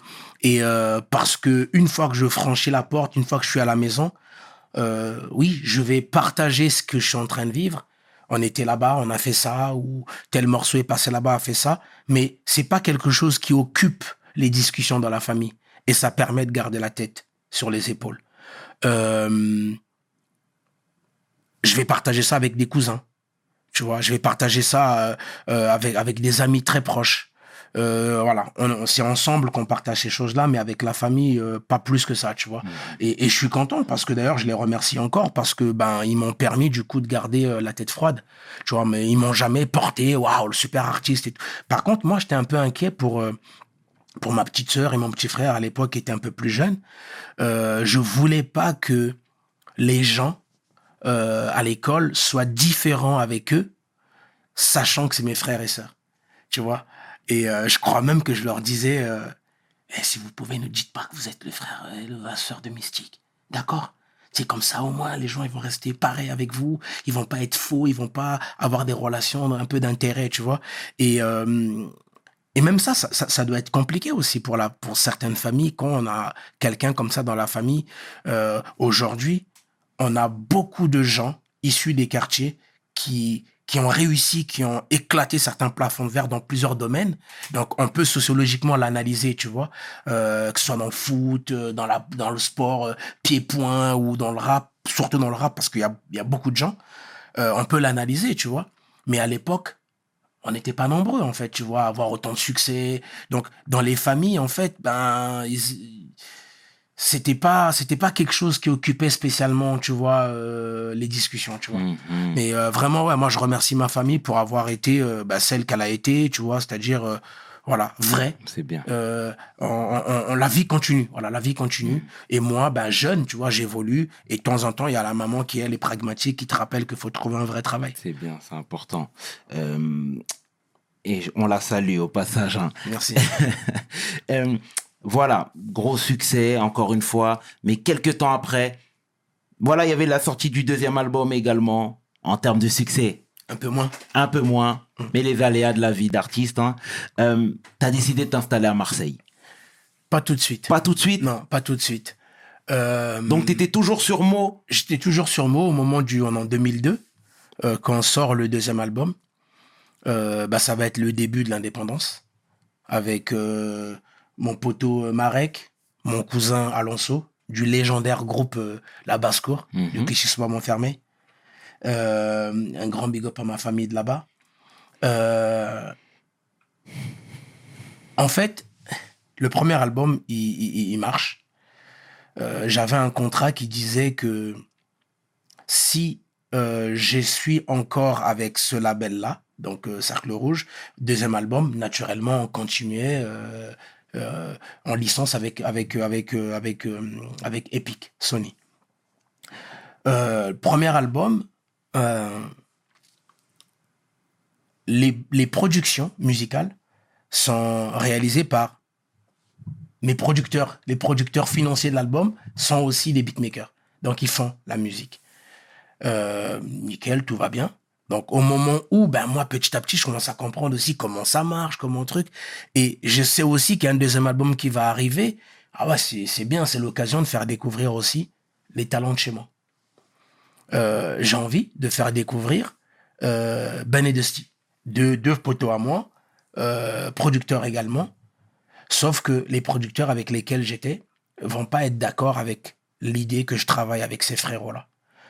Je comprendrai beaucoup plus tard que c'est des histoires qui étaient indépendamment de moi, qui remontaient à beaucoup plus longtemps entre ces producteurs-là et mes producteurs. Et moi, je me retrouve au milieu d'une histoire, en fait, dans laquelle j'étais pas du tout euh, concerné. Et en fait, je- ben, moi, je vais décider que, enfin, en fait, en gros, ils me mettent un peu la pression. Si je veux continuer l'aventure avec eux, il faut qu'ils fassent toutes les prods. Il faut surtout pas que je travaille avec d'autres gens. Je te dis, moi, je suis quelqu'un d'authentique, je suis quelqu'un de vrai et je marche pas en tant que carriériste, je marche avec le feeling, avec mes bros, avec, euh, avec ma façon de penser, tu vois. Ben, en fait, ben, je vais faire le choix de, de rompre mon contrat et de, ben, de garder, euh, de garder, entre guillemets, d'être loyal, tu vois, avec, avec mes frérots, tu vois. Au moment où on est en train de discuter, frère, je pense que mes frérots, peut-être même qu'ils ne le savent pas, que j'avais rompu le contrat pour être loyal avec eux. Parce que, comme un couteau à la gorge, on m'a mis la pression, on me dit, si tu veux continuer l'album avec nous, tu bosses pas avec eux. Parce que si tu bosses avec eux, ça va être compliqué pour toi. Et là, frère, moi, je me retrouve, en fait, voilà, quoi, tu vois, frère, je suis un mec de test, frérot, tu vois. Je laisse pas tomber mes frères. Je fais le choix de rompre le contrat avec mes producteurs. Je commence à bosser avec mon cousin, mon poteau. On commence à aller, à, s'imaginer un label. On va faire par nous-mêmes. Mais aussi, il y a toujours, tu vois, le frais défendu, tu vois, c'est, mystique, c'est encore dans les esprits des gens. Donc, je suis porté par une émulation où ça va, tout va bien, tu vois, ça va bien se passer. On est confiant. Sauf que je vais être, euh, je vais être dans cette réalité qui est que, ben ouais, y a un- c'est un business. Et que j'apprends que, ben, on va, en fait, on va, me, me, me fermer certaines portes. Ça va être compliqué pour moi en maison de disque. Je me retrouve euh, à faire écouter les premières maquettes de mon premier album, pardon, du deuxième album. J'ai un titre avec Yael Naïm. C'est une chanteuse qui est, qui est apparue en France dans la comédie musicale Les Dix Commandements. Et, euh, mais une frère, une tueuse, tu vois. Et moi, j'ai un frérot de chez moi, euh, Jimmy, un danseur, qui dansait dans la troupe, qui lui a parlé de moi. Et euh, on s'est rencontrés, on a fait un titre. Et le titre, en fait, une tuerie. La maison disque, waouh, super titre. Peu de temps après, non, finalement, Mystique, on va pas rouler avec toi. Je vais apprendre quelques années plus tard que, bah, frère, il y avait un réel boycott, en fait, tu vois. Ça a été difficile, frère. Ça a été très, très difficile parce que, bah, tu comprends pas, tu vois. T'es jeune, tu comprends pas, t'as rien fait de mal, en fait. Tu vois. Il y, a- des choses que tu connais de ce qui peut se passer dans la rue, de ce qui peut se passer au quartier, euh, qui peuvent avoir certaines conséquences. On connaît ces réalités-là, mais là, tu comprends pas, en fait, bah, t'as rien fait. Pourquoi est-ce que tu te retrouves bloqué, boycotté, tu commences à comprendre un peu les, les connivences, un peu les liens entre les gens. Ça a été une période très difficile qui a, qui a duré de 2002 jusqu'à 2000, euh, 2008 à peu près. Tu vois, où je vais sortir des projets, euh, aucune maison de disques va en entendre parler. Et puis le modèle, pour, ma, pour moi en tout cas, le modèle économique que j'ai, ben c'est euh, d'être signé en maison disque. Comme si être en maison disque, c'était la finalité. C'était un aboutissement. Mais parce que j'ai vu ça, les gens qui étaient avant moi. Donc je, je, moi, je me disais que c'était ça le schéma. Mais on pourra toujours me dire, mais il y avait d'autres schémas aux États-Unis, il y avait les Master il y avait d'autres modèles. Mais moi, quand je suis en studio, il n'y a pas de maison disque en fait. C'est que je fais la musique de mon cœur. J'ai toujours fait ça. Maintenant, après tout ce qui tourne autour, le bise, le côté bise, ça n'a jamais été réellement mon problème, tu vois. J'ai toujours fait la musique, j'ai toujours voulu faire, tu vois. Et là, je te retrouve en fait bah, des projets boycottés. Bah, puis, ben, il y a personne qui donne vraiment un coup de main. Et puis, petit à petit, bah, tu passes de moins en moins en radio, de moins en moins en télé. Ça devient compliqué. L'autre côté, bah, faut payer les loyers. Faut, il y a la vie qui continue, tu vois. Ça a été, ça a été une période très, très compliquée. Et du coup, à ce moment-là, parce que moi, je voyais cette un mystique beaucoup plus sombre. Tu sais, comme je t'ai dit, grand fan des bissos, grand fan de ce que tu fais, etc. Donc, on voyait un peu ce, cette folie, cette furie, cette joie de vivre, toujours ce smile. Là, on voyait des interviews, t'étais beaucoup plus sombre. Tu vois ce que je veux dire? On sentait, c'est limite, t'étais dépressif. Tu vois, en tout cas, c'était le point de vue que j'avais, mon ressenti, mon feeling. Tu vois ce que je veux dire? C'est quoi? Je me trompe, Frangin? C'est une période. Tu sais, des fois, les gens qui. Aujourd'hui, on, en parle un peu plus, tu vois, de la dépression, de, euh, du burn-out. C'est des choses dont on, parle un peu plus simplement aujourd'hui. Puis moi, je viens d'une culture où ces choses-là ne nous concernent pas. On se soigne seul. Tu vois ce que je veux dire? On se soigne seul. Au début de notre conversation, tu m'as dit, mais tu n'as pas souffert du manque de ta mère. Elle part, tu as 3 ans, tu la retrouves, tu as 10, 11 ans. Pour te construire, t'as pas souffert de ça? Je t'ai dit non, parce que la constitution de la famille fait que tout le monde s'occupe de tout le monde. Mais ça n'a pas des carences, ça. Ça laisse pas des séquelles, j'en sais rien. Mais ce qui est sûr, c'est que, comme beaucoup, on se soigne seul de beaucoup de bobos, tu vois. Surtout les bobos du cœur. On se soigne seul. Et euh, à ce moment-là, il y a tout qui... Voilà, c'est une période très compliquée parce que euh, euh, ma vie personnelle, c'est compliqué. Euh, dans l'industrie, c'est compliqué. Et puis surtout, j'ai la sensation que je suis pas aidé. Tu es en studio, tu fais écouter des titres à des gens, des gens qui te disent que l'album il est lourd. Ouais, mais frère, ok, il est lourd, mais je sais qu'il est lourd. Tu prends, tu le fais euh, écouter dans ta maison de disque. Si jamais ça intéresse des gens, tu es comme un espèce de garant, alors que tu es mon frère. hein. Je te donne un pourcentage. Mais j'ai jamais eu de porte comme ça ouverte. Donc ça a été compliqué. C'est pour ça que moi-même, aujourd'hui, avec du recul, quand je vois l'homme que je suis devenu, euh, l'être que je suis en train de devenir, waouh, je me regarde, je me dis, waouh, on dirait quelqu'un d'autre. Je me reconnais pas dans ce mystique de cette époque-là. Parce qu'effectivement, j'étais tendu, Mhm. j'étais vénère, j'étais, je comprends ce que tu dis, tu vois, j'étais sombre. Même mon écriture, qui était, dans mes premiers projets, qui était, euh, qui racontait des choses vraies, mais avec beaucoup de poésie, l'écriture devenait brute. Tu vois, c'était, c'était plus en plus brut. Et en fait, euh, je pense vraiment, mon frère, que on peut me lire à la trace de mes lignes, à la trace de mes, de, de- de mes, de mes couplets, en fait. Vraiment, tu vois. Et c'était une période, ouais, pas, pas, pas, pas facile. Donc, je t'ai dit, je me suis soigné seul. On fait la, la résilience seul. Euh, tu deviens un peu revanchard, un côté un peu revanchard. Et moi, comme les maisons de disques boycottaient, Eh ben, mais c'est concret. Je suis pas en train de paranoïer. Hein. Je suis pas en train de fabuler. C'était vraiment concret. On me l'a dit. Toi, crois. Lui, il passe pas. Et pour quelle raison? Bah parce que à un moment donné, euh, tu ne certainement, je ne je ne cochais pas tous les critères, certes toutes les cases. Certainement, je j'étais, euh, tu vois, je, je- je- je ne correspondais pas à ce qu'on voulait, on voulait que que que que je sois. Certainement, je n'ai pas donné à manger aux bonnes personnes. Donc, ben ces gens-là peut-être déçus, ben peut-être que c'est eux qui a, qui à un moment donné ont parlé d'une certaine manière de moi dans ces maisons de disques là. Tu vois? Et et et euh, vas-y. Excuse-moi si je peux me permettre de te couper. Euh, tu vois, tout à l'heure, tu parlais de main tendue, tu disais qu'il n'y en avait pas tellement. Mais moi, je me souviens que Passy, en 2008, 2009, quand il a décidé de reformer Bissot, il t'a tendu la main. Ça, c'est encore un autre moment. Là, Mhm. l'époque où je te parle, moi, c'est avant ça. L'époque où je te parle, moi, c'est c'est après le deuxième album, donc Mhm. 2002, 2003, cette période-là dont je te parle, tu vois. Et, et, et euh, non, il n'y a pas de main tendue, frangin, tu vois. Et, et par contre, comme j'ai toujours été vrai, eh ben, ça n'a jamais été un problème pour moi de rapper avec les des artistes mainstream, de rapper avec ceux qui sont vraiment dans les caves, frère. J'ai jamais paru comme quelqu'un euh, de faux. J'ai toujours été au- authentique. Donc ça fait que je commençais à beaucoup évoluer aussi avec des artistes underground qui, eux, me sollicitaient. Tu vois Parce que les autres, de l'autre côté, faire appel à moi, c'est peut-être risquer de perdre sa place en maison de disque. Euh, faire passer le projet de Mystique en maison de disque, c'est peut-être s'associer à Mystique. Ça, tu le comprends un peu plus tard, tu vois. Euh, par rapport à ce que tu dis par rapport à Passy, euh, on, a, on a un membre de la famille qui est incarcéré. Un des frères euh, de- des deux balles.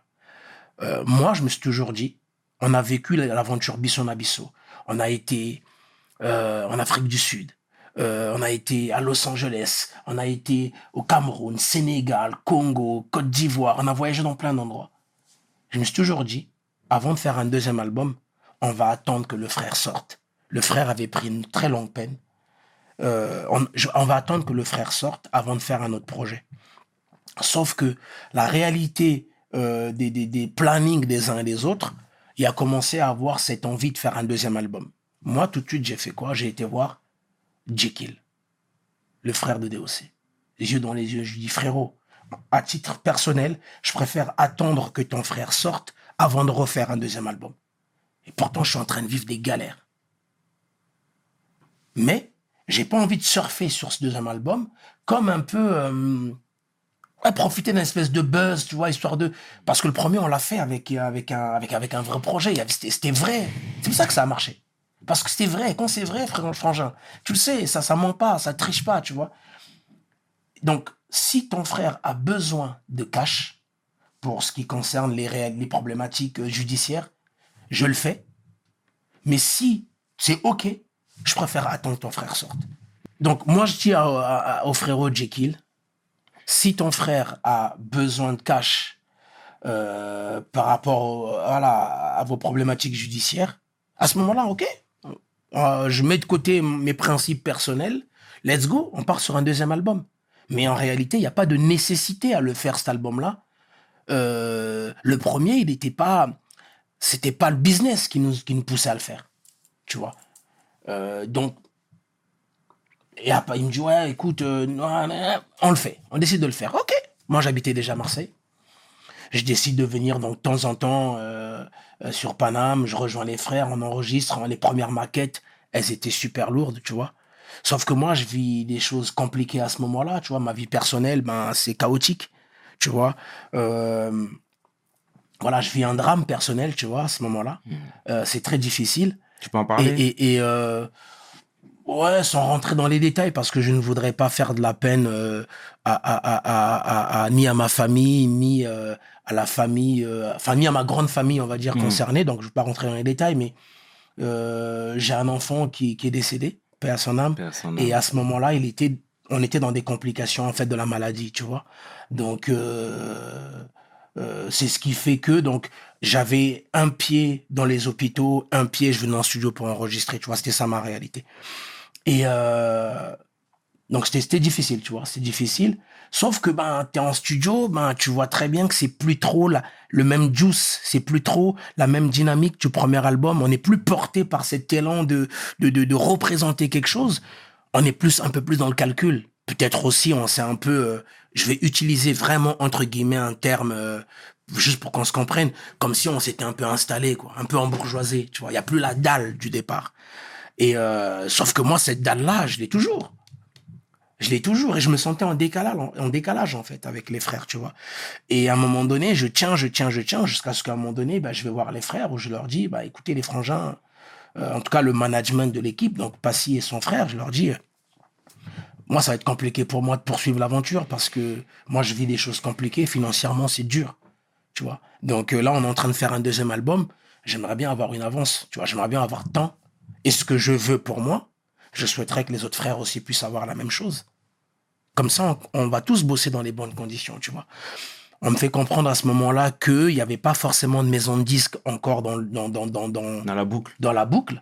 Euh, fallait, euh, euh, fallait, euh, voilà, on maquettait, on allait voir, ça allait donner. Et moi, je pouvais plus attendre, tu vois. J'avais trop attendu, je pouvais plus attendre et je leur ai dit non, c'est comme ça, moi, je, moi, j'arrête, quoi, tu vois. Ça a été un peu un choc. Comment ça, tu nous laisses tomber et tout et tout. Et euh, je me souviens, j'ai même un oncle, quelqu'un que pour qui j'ai beaucoup de considération, qui me dit non, ça se fait pas en fait. Tu peux pas, t'as commencé l'aventure. C'est une aventure qui te dépasse toi-même en tant que Gislain. Ça représente tellement de choses, Bissouna Bisso. Donc, tu peux pas laisser tomber comme ça, tu vois. Et en fait, la famille aborde la chose d'un point de vue euh, ben, familial et euh, congolaise, tu vois ce que je veux dire? Et pas forcément comme toi et moi, on aurait pu l'aborder d'un point de vue, euh, frère, on parle de business là. La famille, c'était plus dans l'émotion. Non, parce que bah, des familles, au bout d'un moment, il y a des familles qui se connaissent. Nos parents, des uns et des autres, il y en a qui se connaissent. Tu vois, donc c'était ça aussi, Bisson Abisso, tu vois.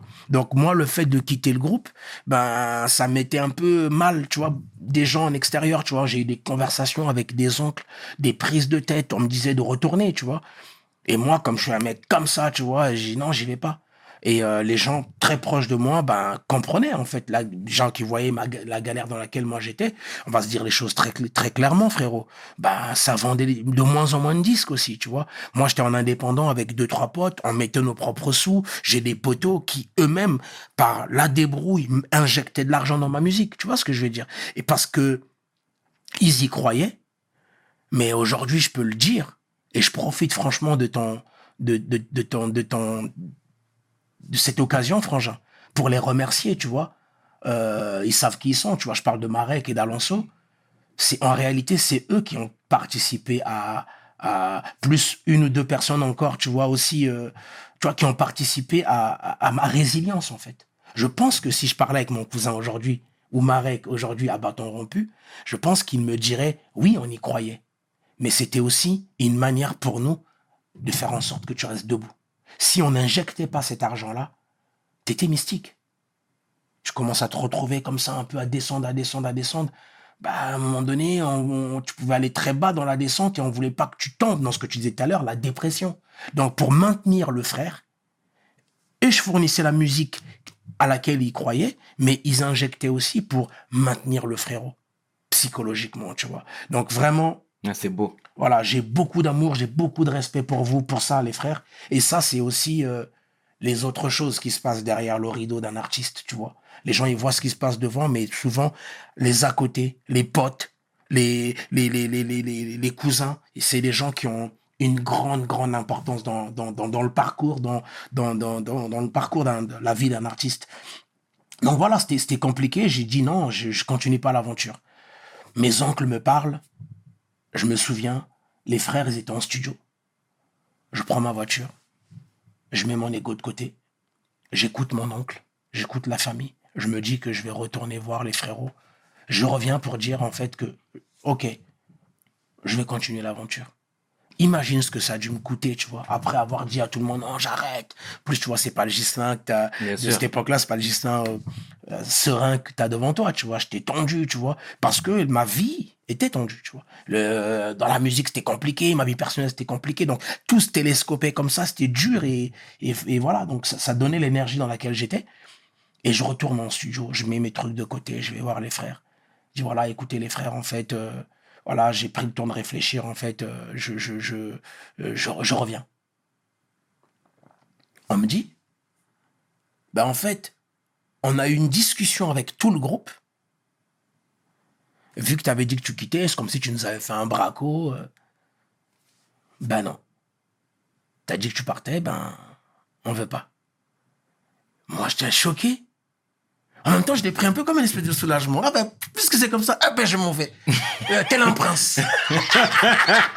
tu vois, tu vois le truc Ouais, ouais, Tu ouais. vois Tu sais, déjà, j'ai pris, tu vois, j'ai pris sur moi pour venir vous le dire. En plus, vous me dites non. Eh ben, vas-y, je m'en vais, tel un prince. J'ai pas eu le temps de vivre vraiment ce côté un peu, euh, tu sais, vénère, tu vois. Mm. Et là, en fait, les fameux frères en question du groupe, donc les artistes, vont me dire plus tard, mais c'est pas vrai. On n'avait jamais eu cette conversation-là où Mystique dit qu'il revient et nous on dit non. C'est le management en fait qui, a décidé seul que je revenais pas. Certainement parce que vexé, parce que j'avais quitté le navire, tu vois, que j'avais dit que je quittais le navire. Tu vois, et que, voilà, le projet commence à prendre forme. En plus, je sais pas si un jour les gens auraient, auront accès aux maquettes de ce qui était ce deuxième album au départ. Frère, Stomy pourra t'en parler. J'ai lâché des couplets dedans, frère. C'était incroyable. Mm. Franchement, c'était. Je sentais moi-même que mon niveau de rap, mon niveau d'écriture était. Waouh, je sais pas combien de fois meilleur que le premier, en fait.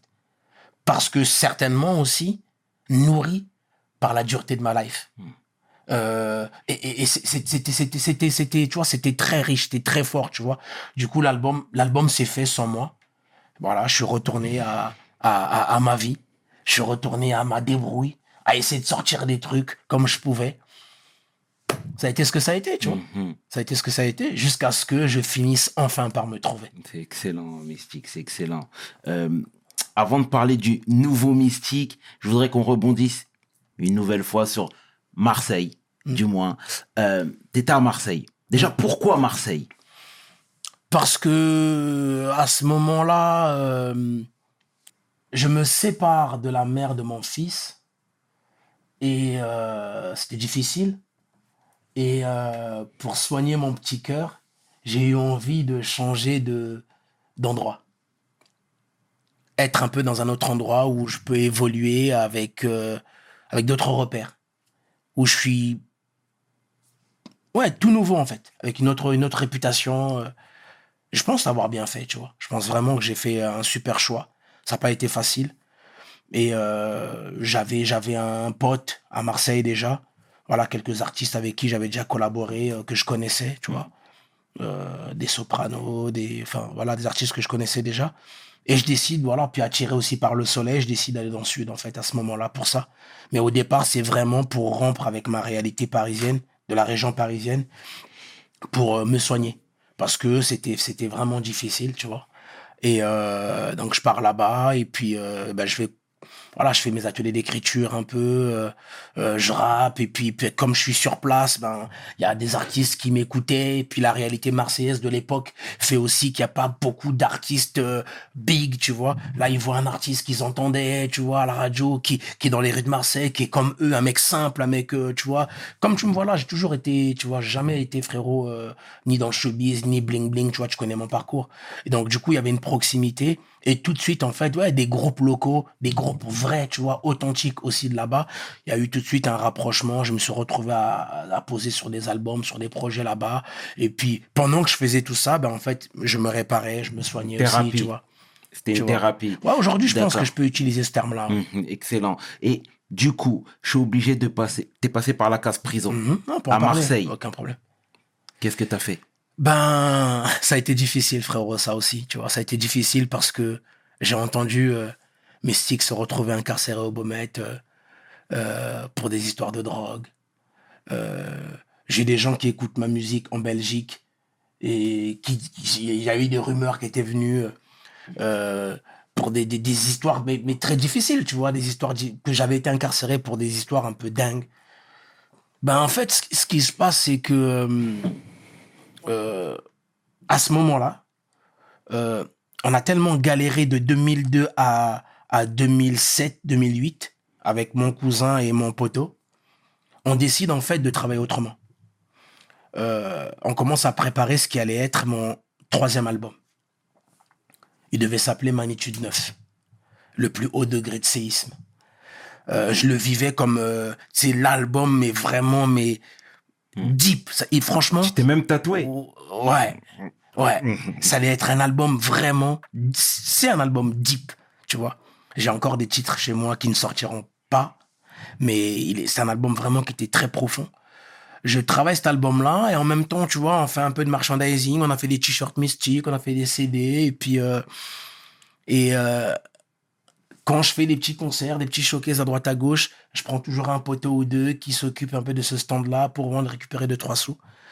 Et puis, euh, il y a un mec avec qui je suis pote de Marseille qui, euh, passe à la maison, il voit ses t-shirts, ah ouais, j'en veux, ah ouais, dans mon quartier, peut-être que les gens qui, qui, qui, qui, qui en voudraient. Ok. Euh, il prend. Il y en avait pourquoi Peut-être pour euh, 1500, 2000 euros d'affaires, CD, de t-shirts. Il va donc pour euh, les vendre. À ce moment-là, on est en train de préparer un court métrage sur ma vie qui allait accompagner en fait l'album. On a payé des équipes de com. C'était nouveau pour nous. On n'avait jamais fait ça. On a toujours fait à la ghetto youth, frère. Tu vois, on s'en moquait, tu vois. Mais là, on voulait, on a compris aussi que, tu vois, petit à petit, peut-être que, tu vois, moi, jamais été un mec, euh, tu vois, tu vas peut-être rigoler, mais euh, maquillage, euh, j'ai jamais été dans ces bails-là, frère. tu vois, j'ai fait des pochettes d'albums, j'ai des frérots dans la musique, tu vois, qui m'ont dit, ouais, mais Stick, quand même, et tout. euh, tu vois, faut faire des retouches, t'as vu, là, on voit tes cernes, là, on voit tel truc. Je dis, frère, Dieu m'a fait comme ça, je veux pas changer ma face pour vendre un disque, tu vois ce que je veux dire? Je suis- je suis pas un mannequin, tu vois. J'ai toujours été dans ce truc-là, tu vois. Là, on paye une équipe de com, non pas pour me pour travestir mon identité ou pour me pour pour me modifier, mais pour faire des photos plus pro, faire euh, des, des, des, des, vidéos plus organisées, plus carrées, travailler plus professionnellement. Donc vraiment, on va, va mettre nos sous dedans. Ce poteau qui passe à la maison, donc qui va vendre ce matos-là, tu vois, les t-shirts et les CD, moi, on m'attend à Paris. Et euh, le mec disparaît de la circulation. Je passe des coups de fil, personne ne sait où il est. On a une connaissance en commun, je l'appelle, à ce moment-là, j'ai pas, pas de voiture. On cherche. On l'appelait X, on cherche X. Euh, mon pote, il vient me chercher. Il est avec une copine à lui qui, qui, qui conduit. Donc mon pote Y, euh, sa copine, et on va chercher donc X. Mais X, je connais que son prénom, frange. Je connais pas son nom de famille. C'est un pote, tous les trois, on se connaît. On arrive quartier nord. On cherche, on cherche, on cherche. On finit par me dire qu'il habite peut-être dans tel foyer d'étudiants. On fait je sais pas combien de portes, frère, à frapper partout, partout, partout, partout. Impossible de mettre la main dessus. Je me suis même retrouvé dans des, dans appartes à rentrer en force, dans des appartes, voir des mecs un peu ghetto, tout. Peut-être qu'il est caché là-dedans, ça s'est embrouillé, tout. Non, il est pas là et tout. À un moment donné, on se retrouve devant une porte. Je dis à la fille de frapper. On se cache. La fille frappe. Le mec, il ouvre. Bloque la porte. Je dis à la fille, sors. On se connaît. Attends-nous dehors. On rentre. Frérot, qu'est-ce que tu fais? Ça fait une semaine que je te cherche. Je t'appelle. Ouais, non, mais quand j'appelle, moi, on me dit non, non, non, vous êtes trompé de numéro, il n'y a plus euh, X. Je prends mon téléphone, je l'appelle, son téléphone, il sonne. Je dis, frère, tu fous de ma gueule, en fait. Je dis, mais tu sais ce que je vis, frère. Tu sais ce que je vis, frérot. À ce moment-là, mon fils vient de partir. Là, frère. Donc, tu vois, je veux dire, c'est compliqué, tu vois. Et, et lui, il connaît cette réalité-là. Je dis, frère, mais on m'attend à Paris, tu vois, c'est, c'est pas un jeu. Oui, mais en fait, j'ai vendu les trucs. L'argent, je les graille. Je dis, mais frangin, on se connaît, tu me dis. Moi, je préviens les gens de Paname. Mais moi, on est indépendants, nous. Chaque euro, il est important. Il veut s'échapper de la pièce. Je bloque la porte. L'autre, Y, C'est vos histoires, les gars. Lui, il mange son petit kebab, sa petite canette. Deux poteaux qui sont en train de régler leurs histoires. Il veut sortir de la pièce. Je bloque la porte. Le temps, il monte. Il attrape un balai. Il veut me frapper avec. Il s'avère que ce jour-là, j'ai mis le bon crochet. J'ai mis le bon coup de tête. Le mec se retrouve au sol. Ça part en vrille. J'ai, dû, j'ai dû euh, déposer sur lui toute ma colère et toute ma frustration, frère. Je suis pas fier, mais ça a été violent. Euh, il, est gonflé. Il me dit que on va, on va appeler sa sœur. Peut-être qu'elle pourra me donner de l'argent. J'appelle sa sœur. Sa sœur me dit, elle essaie de me raconter un peu des chansonnettes et tout, elle essaie de m'adoucir un peu. Ça aboutit à rien.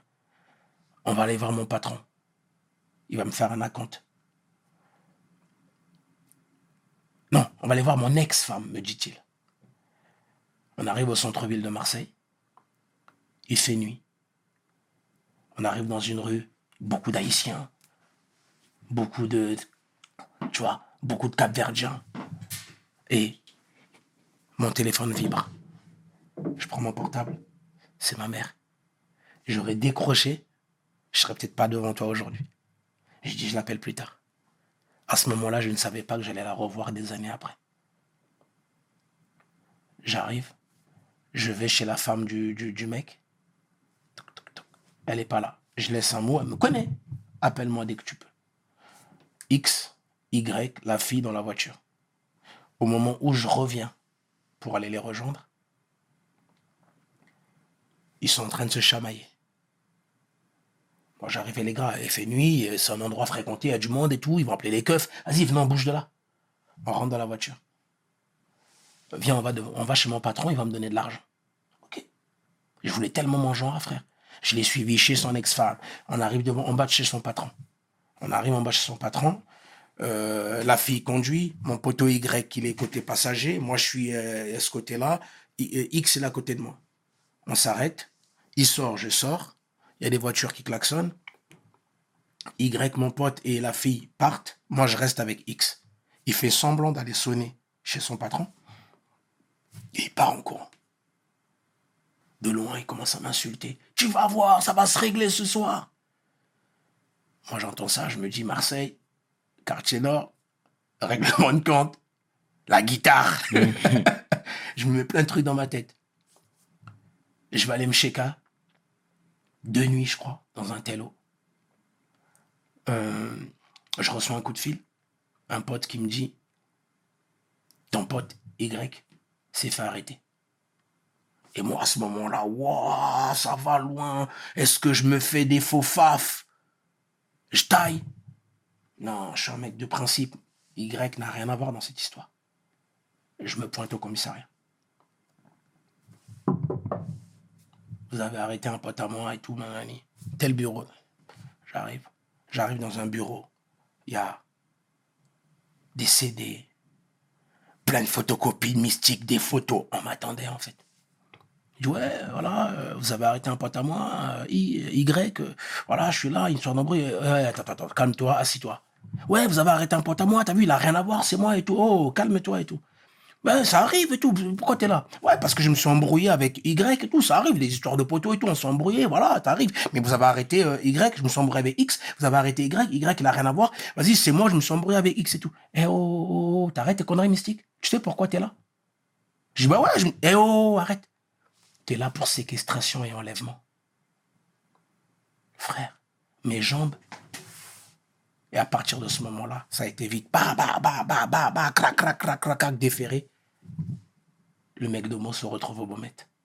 Je me retrouve incarcéré pour quelque chose qui va détruire ma vie sentimentale, qui va détruire, détruire euh, certaines relations avec, euh, euh, avec certaines personnes. Et c'est la honte. Tu vois, moi, quand j'entends séquestration, enlèvement, c'est l'horreur, tu vois.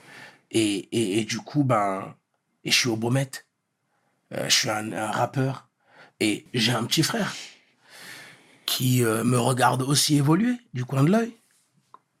À ce moment-là, je me dis qu'est-ce qu'il pense de moi? Du fond de ma cellule. Lui aussi, voilà, il connaît la réalité du quartier. avec euh, les choses qu'on peut peut-être mettre en avant dans le quartier, dans la vie du quartier, des choses qu'on compliquées, difficiles, mais qu'on accepte, qu'on tolère, parce que voilà, on a toujours vu ça. On pense que c'est normal. Qu'est-ce qu'est-ce qu'il se dit? Mon frère a peut-être fait ça. Ben non, frère, j'ai pas fait ça. J'aimerais surtout pas qu'il puisse, qu'à cause de moi, il puisse banaliser ce genre de choses. À la barre, je vais prendre 4 ans. Ma mère, infirmière, la radio qui tourne, elle entend à la radio. Après Joe Star, le rappeur Mystique, euh, après Joe Star, Justin Lusinghi, plus connu sous le nom de Mystique, est incarcéré au Beaumet pour séquestration, enlèvement. Frère, elle avec ses collègues au travail. C'est dur. Les mots sont durs. Des, médias qui n'ont jamais parlé de ma musique se sont mis à parler de cette affaire.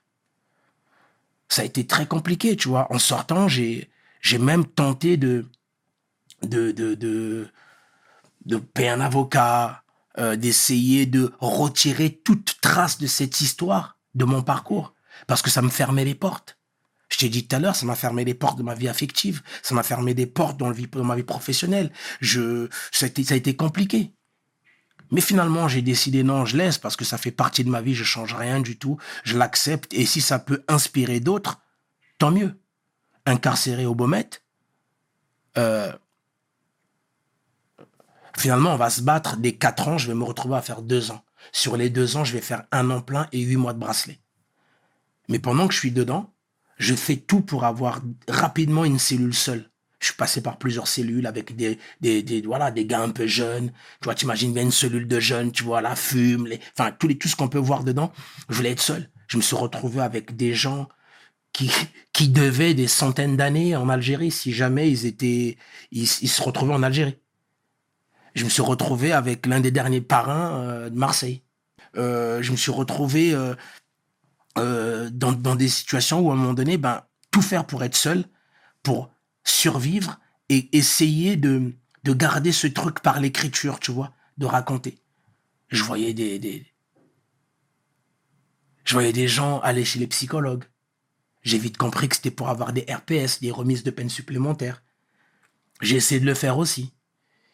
Puis au bout d'un moment, bah, à force d'aller voir la psychologue, je dis ouais, pourquoi pas en profiter avec le drame que je viens de vivre. Ben, en fait, je suis devant une personne en fait qui me pose pas de questions. Moi, je m'imaginais en fait la psychologue, c'est quelqu'un qui va te poser des questions, puis après qui va définir un peu ton portrait. Et en fait, elle me dit non, mais moi j'ai rien à vous dire, c'est à vous. Puis en fait, à force de parler au début, j'étais un peu fermé, tu vois, à force de lui parler, je me rendais compte que ça me faisait du bien. Et plus ça me faisait du bien, je commençais à, à, m'intéresser un peu à autre chose que la cellule, le parloir, la promenade. Je commençais un peu à me dire, ok, euh, est-ce que je peux faire une formation? Euh, Tiens, telle formation là, je commence à faire une formation, euh, je commençais à m'intéresser à des ateliers euh, vidéo, ateliers théâtre. À un moment donné, je participe aux ateliers écriture. écriture. Une femme qui s'appelle Anne-Marie Ortiz, ça fait une vingtaine d'années qu'elle mène des ateliers d'écriture là-bas. Je la remercierai jamais assez. Je participe à ces ateliers. Elle, j'écris comme tous les détenus, tu vois. Puis au moment où on lit nos textes, elle me dit mais t'as une plume de ouf, toi. Qu'est-ce que tu fais là? Les autres, ouais, madame, c'est normal, euh, c'est un artiste, lui, c'est un rappeur. Hmm. Elle dit, mais c'est qui? Madame, vous connaissez pas Mystique? Oh, Miss- oh, madame, vous connaissez pas Mystique, quoi Le fruit défendu. tu vois? Avec l'accent de là-bas, tu vois ce que je veux te dire hein? Oh Elle dit, ah non, je connais pas et tout. Elle me dit, mais en tout cas, ce qui est sûr, c'est que en ce moment, il y a un diplôme universitaire à la faculté de Marseille. C'est un DU de formateur en atelier d'écriture. Ça te coûte rien, tu devrais le faire. Moi, ouais, ouais. Tu manges quoi ce soir? T'as un film à me passer t'as Moi, suis dans ma réalité de prison, tu vois. Puis quand tu te retrouves en cellule, à un moment donné, tu gamberges. Ouais, j'ai rien à perdre, en fait, ce qu'elle m'a dit, la, dame. C'est sur concours, fallait envoyer des textes, j'envoie des poèmes, j'envoie des contes, j'envoie des trucs un peu. Ils reçoivent ça là-bas, ils sont choqués. Sais qui ce mec incarcéré qui écrit des trucs comme ça? En même temps, je fais du théâtre et les gens qui font du théâtre sont en train de travailler en, en 2013, non 2000, euh, 2011. Ils sont en train de travailler sur un projet qui, qui aura lieu en 2013 euh, par rapport à. C'était en 2013, Marseille était la capitale européenne de la culture. Mhm. Et en même temps, c'était les 100 ans d'Albert Camus, qui est né en Algérie. l'un des grands euh, écrivains français. Bien sûr. Et moi, je suis dans cette compagnie de théâtre et eux, ils me trouvent dans la prison tellement dur. Leur challenge, c'était un peu de dégeler, dégeler ce cœur, tu vois. Ce bloc de, tu vois, cette espèce de bloc de glace, tu vois. Des exercices, des trucs. Au début, je suis fermé, tu vois, j'ai pas envie, tu vois, je suis fermé. J'y vais faire les ateliers histoire de sortir de la cellule. J'y vais pas du tout pour un intérêt artistique. Puis à un moment donné, il y a Pac qui vient dans mon esprit. Tupac. Je me suis souvenu que Tupac avait fait du théâtre. Je me suis dit, si Tupac a fait du théâtre, moi aussi je peux. Au départ, moi, le théâtre, c'était par rapport au collège. On allait voir des trucs de, de, de Molière, des trucs Mhm. qui nous parlaient pas forcément, tu vois. Et là, je commence à me laisser aller. Et plus je me laissais aller, et plus en fait, il se passait des choses d'après les gens qui nous formaient en théâtre. Disaient que le mec, il a un potentiel. J'ai réussi à avoir un bracelet électronique grâce à ça. Oh. Je, je sors pendant huit mois, donc j'ai le bracelet. Et en même temps, je vais à la fac pour faire mon DU de formateur en atelier d'écriture. J'arrive là-bas, des, euh, des profs, des instits. Il y avait un mec qui avait dirigé pendant 5-6 ans l'agence, euh, la- l'AFP, l'agence France Presse.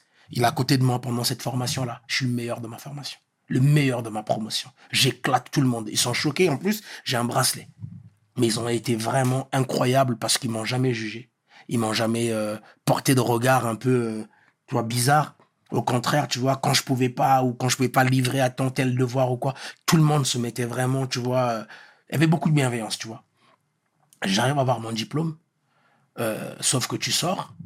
J'avais déjà arrêté le rap, moi, en 2000. euh, Enfin, je, je, je, je vais, j'étais en train de préparer ce qu'allait être mon étude 9, mon album en prison. Quand je sors, euh, je cherche du taf avec ce nouveau diplôme. Les portes sont fermées, frère. Les portes sont fermées parce que j'arrive devant un éducateur. Ah, Parce que souvent, dans les structures dans lesquelles j'interviens, moi, tu vois, c'est des collèges, des lycées, des MEX, des maisons d'enfants à caractère social, des, des IFEP, des, des ITEP, des instituts thérapeutiques, éducatifs, psychologiques, euh, en prison, dans des centres éducatifs fermés. Donc souvent, c'est les éducateurs qui portent les projets. Je parle avec un éduc, oh, mais non, tu fais des ateliers, ouais. Oh, j'écoutais ta musique et tout, les fruits défendus, bisson à bisson. Waouh, on fait les choses, waouh. Ah ouais, j'aimerais trop travailler avec toi. Je dis, écoute, vas-y, moi, je fais ça, ça, ça, ça, ça. Ok, ça marche, tout, nanani, comment ça se passe? J'explique et tout. Deux, trois jours après, je reçois un coup de fil. Ouais, forcément. En plus, on en a parlé au directeur. Finalement, le directeur, il a tapé ton nom sur Internet. Il a vu que tu étais tombé pour séquestration, enlèvement. Ça sera pas possible. Moi, j'ai toujours accepté. Et ça, je l'ai vécu, frérot, mais une cinquantaine de fois. J'ai toujours accepté. Parce que je me suis toujours dit à un moment donné, si moi, peut-être que mon enfant euh, allait faire, je sais pas moi, de la piscine, ou j'apprends que le moniteur piscine, ben, je sais pas moi, il, a été en prison. Et en plus, pour ce genre de truc, ben, peut-être que j'aurais un truc, tu vois. Donc, c'est c'est mektoub, tu vois, j'ai toujours accepté, tu vois. C'était dur, mais j'acceptais. Mais je faisais encore plus. Je me suis retrouvé, en fait, à faire le tour du Grand Sud gratuitement. J'allais dans des, dans des structures, je disais gratuitement, je viens, je vous fais un atelier, vous me payez pas, juste pour voir mon travail. Je me levais le matin, mon épouse, elle allait travailler. Elle est cadre de santé en réanimation. À côté de ça, elle fait de la, elle fait de la création, tu vois, c'est elle qui fait euh, les bails que je porte. Mhm. Et je me suis, elle a parté au taf. Moi, je me mettais devant l'ordi. Je contactais toutes les structures sociales. À midi, je faisais une pause pour manger. À 14h, je rappelais. Jusqu'à 17h, j'ai fait ça pendant un mois. J'allais gratuitement Béziers, Montpellier, Narbonne, Nice, Cannes, partout. Et à chaque fois, pas possible. Pas possible. Par rapport à telle histoire, par rapport à telle histoire. J'ai toujours accepté, frère. Ça a été compliqué. À côté de ça, le rap, un jour, j'arrive, euh, j'ai la petite sœur d'un ami qui, elle, est éducatrice dans un foyer qui accompagne des personnes âgées, les personnes myopathes, à Meaux. On discute et je lui dis que je fais des ateliers d'écriture. Elle me dit, je ne savais pas. Elle me dit, ben, je peux en parler dans ma boîte, dans, ma structure. Je dis, OK. Elle en parle, ça les intéresse. Je viens faire un atelier au départ pour l'équipe, tu vois, de, là-bas, tu vois, les professionnels de là-bas. La directrice, elle trouve que ça, ça, marche. Après, ça, c'est pour les résidents. Ça se passe tellement bien. Il me demande de faire deux ateliers. Je viens euh, je viens le mercredi. Donc, je pars de Marseille, je viens le mercredi. Vendredi, je repars dans le sud. Je fais ça pendant presque un an. En fait, je sors mon album, je crois que c'était le 21 juin 2012. Euh, très rapidement, au mois d'août, j'avais, un jour, j'arrive dans ce foyer-là. L'atelier commençait à 14h. À 13h30, ils étaient tous dans leur fauteuil, devant le foyer à m'attendre. Il y en a un qui m'a dit, Gislain, quand tu viens, tu es le soleil de notre semaine. Oh. Frère, à ce moment-là, je me suis dit, en fait, euh, il y a des choses qui ont plus de, de valeur, plus d'importance, plus d'importance. Et puis surtout, euh, ouais, c'est bien de faire bouger les têtes. C'est bien de participer au changement de, de la société par le rap. Mais là, ça fait depuis Mandela, donc 2001, je fais ça. Là, on est en 2012. J'ai envie de me consacrer qu'à ça. Bien. À ce moment-là, je décide d'arrêter le rap. L'incompréhension des gens. Ce que tu disais tout à l'heure. Ouah, elle est en dépression. Alors que non, j'avais juste plus envie. Puis c'est facile. J'avais envie d'autres défis. J'avais envie d'être utile à mon pays autrement. J'avais envie d'être utile aux gens autrement, d'être vraiment un réel apport. Et puis surtout, je sais que ça va te parler, Frangin, je sais que tu es, très connecté avec la culture américaine. To be a self-made man. Mhm. To do, to do something by myself. Important. You know what I'm talking about, bro? Tu vois, faire les choses par moi-même. Et, et, et, et, et du coup, à ce moment-là, je décide d'arrêter et j'ai envie de me, espèce de challenge un peu. Je vais exister en tant que Gislain Losing. J'ai un ami d'enfance, Adrian, un Polonais, Jendrob Lebrat. Il me dit, euh, tu te prends la tête à vouloir faire, euh, à trouver des métiers, parce que je cherchais des métiers, c'était compliqué, faire sort de, sort de prison, t'as un bracelet, séquestration, enlèvement, c'est très difficile, les portes se ferment, tu vois. J'étais prêt à faire tout, frère. Plongeur. Tout. J'appelais des potes quand des restos, je suis prêt à le faire. Ah, mais frère, t'es mystique quand même, frère. Ok, super, mais j'ai besoin de manger. C'était compliqué, tu vois. Et euh, ce frère-là, il me dit, si tu prends le temps de vraiment te poser et de vraiment gamberger, depuis qu'on est petit, il était danseur dans mon premier groupe, tu vois, ce frère-là. Il me dit, t'es es passionné par l'écriture. Tu peux faire de ce truc peut-être même ton taf. Concentre-toi. Ne cherche pas à être électricien, maçon, c'est pas, pas ta fibre. Malgré mes complications de life, je gamberge, je gamberge. Je me suis souvenu que quand je rappais encore, je faisais des ateliers d'écriture. Et si je me consacrais à ça J'avais le diplôme maintenant. J'avais fait quelques ateliers un peu. Ben, je me consacrais à ça. Et du coup, ma vie, ben, c'est une vie de réinvention, frangin. C'est une vie de réinvention, une vie où, de séparation, où il a fallu toujours se relever. Mais euh, il y a une phrase d'un- auteur qui s'appelle Paolo Coelho, celui qui a écrit le célèbre livre euh, L'alchimiste. Il dit, lorsqu'on ne peut revenir en arrière, il faut trouver la meilleure manière d'aller de l'avant. Les frères euh, maghrébins avec qui j'ai grandi, depuis que je suis petit, ils disaient, les faites maître, Roya. Les faites maître, Roya. Je dis, ça veut dire quoi, ça? Ça veut dire le passé est mort. Et moi, c'est, je suis dans cette truc, dans ce truc-là, tu vois. À un moment donné, ça sert à rien de regarder dans le rétro, je trace tout droit. J'ai été mystique, oui. Et j'ai eu aujourd'hui, je pense que, je sais pas, peut-être sept disques d'or. Les sept disques d'or en question, frangin, j'en ai même pas un chez moi. J'ai tout donné. J'ai donné à, à des gens qui, qui œuvrent, qui luttent pour notre communauté. Des gens que je connais, que t'aimes beaucoup. J'ai donné à, des, à mon frère euh, Marek, qui était avec moi, qui mettait des sous quand c'était les moments durs. Je lui ai donné. Mon cousin Alonso, qui était là, qui faisait aussi manager, qui était mon manager pendant quelques années. Je lui ai donné. J'en ai même pas gardé un. Je sais ce que j'ai fait. C'est là, c'est là. Mais j'ai pas gardé, je pense que je suis pas accroché au matériel, frère, tu vois. Mais ma vie, ça a été une vie de réinvention. Et aujourd'hui, je n'ai jamais été aussi heureux de ma vie, mon frère. Aujourd'hui, à travers les, ateliers d'écriture créative que je mets en place depuis plus de 20 ans, ben, je participe à soigner ce pays. Je participe en fait à, à, réparer des blessures, à restituer des espoirs perdus, à, donner la, la- à revaloriser des, des gens. La plus grosse partie de mon activité, c'est des jeunes entre 16 et 24 ans. Je suis formateur à l'école de la deuxième chance du Var. On accompagne des jeunes de 16 à 24 ans vers la formation qualifiante et l'emploi. Je suis à 80% là-bas. J'ai fait ce choix-là pour avoir un peu plus de temps à passer en famille parce que c'est ma priorité. Mais aussi, pour de temps en temps, aller à Paname faire des ateliers.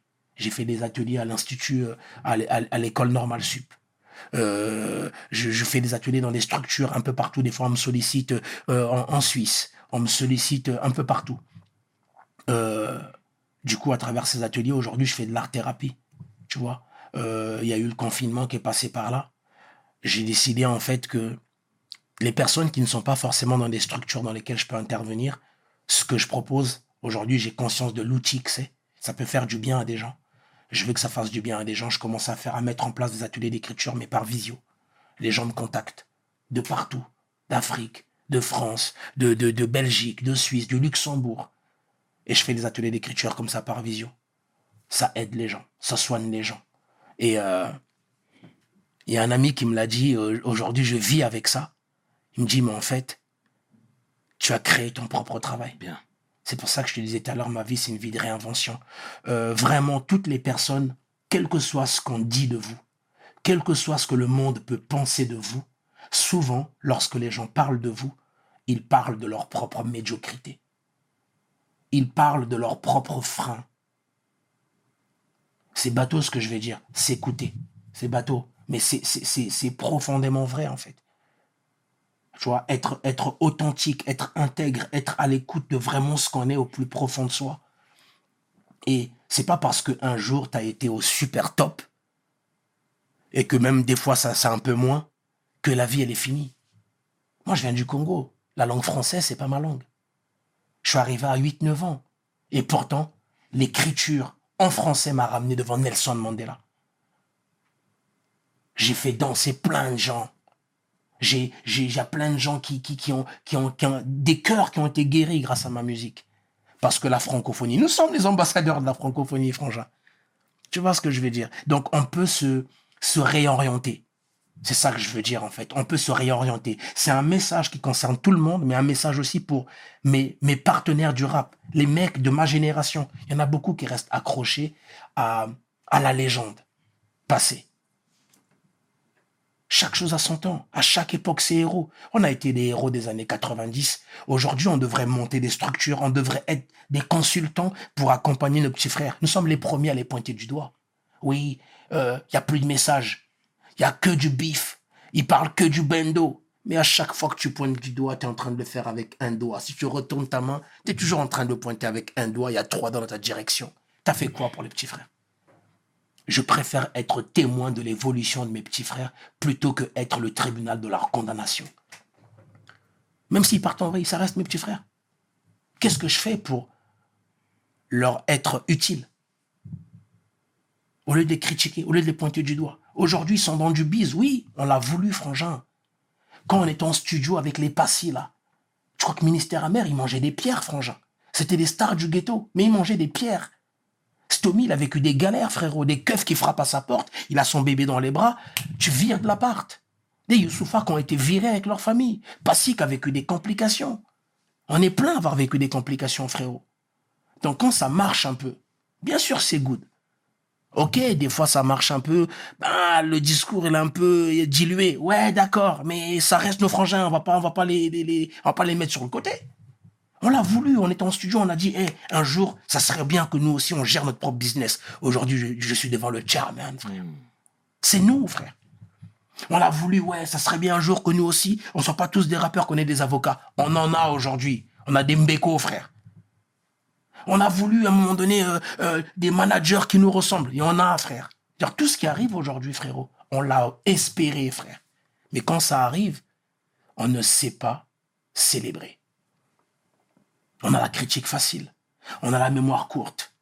On oublie que, frangin, que cet outil qui est, qui est le rap, qui est la culture hip-hop, ça nous dépasse de manière individuelle. Ça nous a permis de transcender, frérot, les conditions.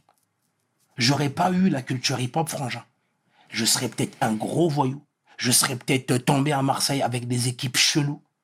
Et peut-être que je serais dead. Mais le hip-hop, ça a été mon centre de formation. C'est ce qui m'a redonné ma valeur, frère. C'est ce qui m'a permis de me dire que je suis quelqu'un. J'ai commencé à me kiffer quand j'ai écouté le morceau I Love Myself de Kendrick Lamar. J'ai commencé à me regarder, frère. Avant, je ne faisais que me voir. Parce que j'étais un mec de tel quartier, un mec de telle équipe. Mais on n'a pas des moments où vraiment on est seul. hein. On nous a pas appris à être seul, à vivre avec nous-mêmes. Ça demande du courage. Là, ce que je suis en train de faire là, ça demande du courage de, Clairement. de, de parler Clairement. de soi, de, prendre la parole publiquement, de Bien donner sûr. son avis, frère. On s'expose en faisant ça. Mais je le fais pas pour moi. Je le fais pour nous. Je le fais pour nous, frérot. Et on a parlé de Bissot Nabisso. J'ai eu de la colère. Je me suis senti euh, délaissé. J'ai vécu ça même comme de la trahison. Ils m'ont pas aidé. Mais en réalité, frérot, ça reste mes frères. Et que à ce moment-là, ils avaient peut-être eux le curseur vers un truc, moi par rapport à ce que je vivais, vers un autre truc. Et comme moi, je suis comme ma mère. Elle est très exigeante.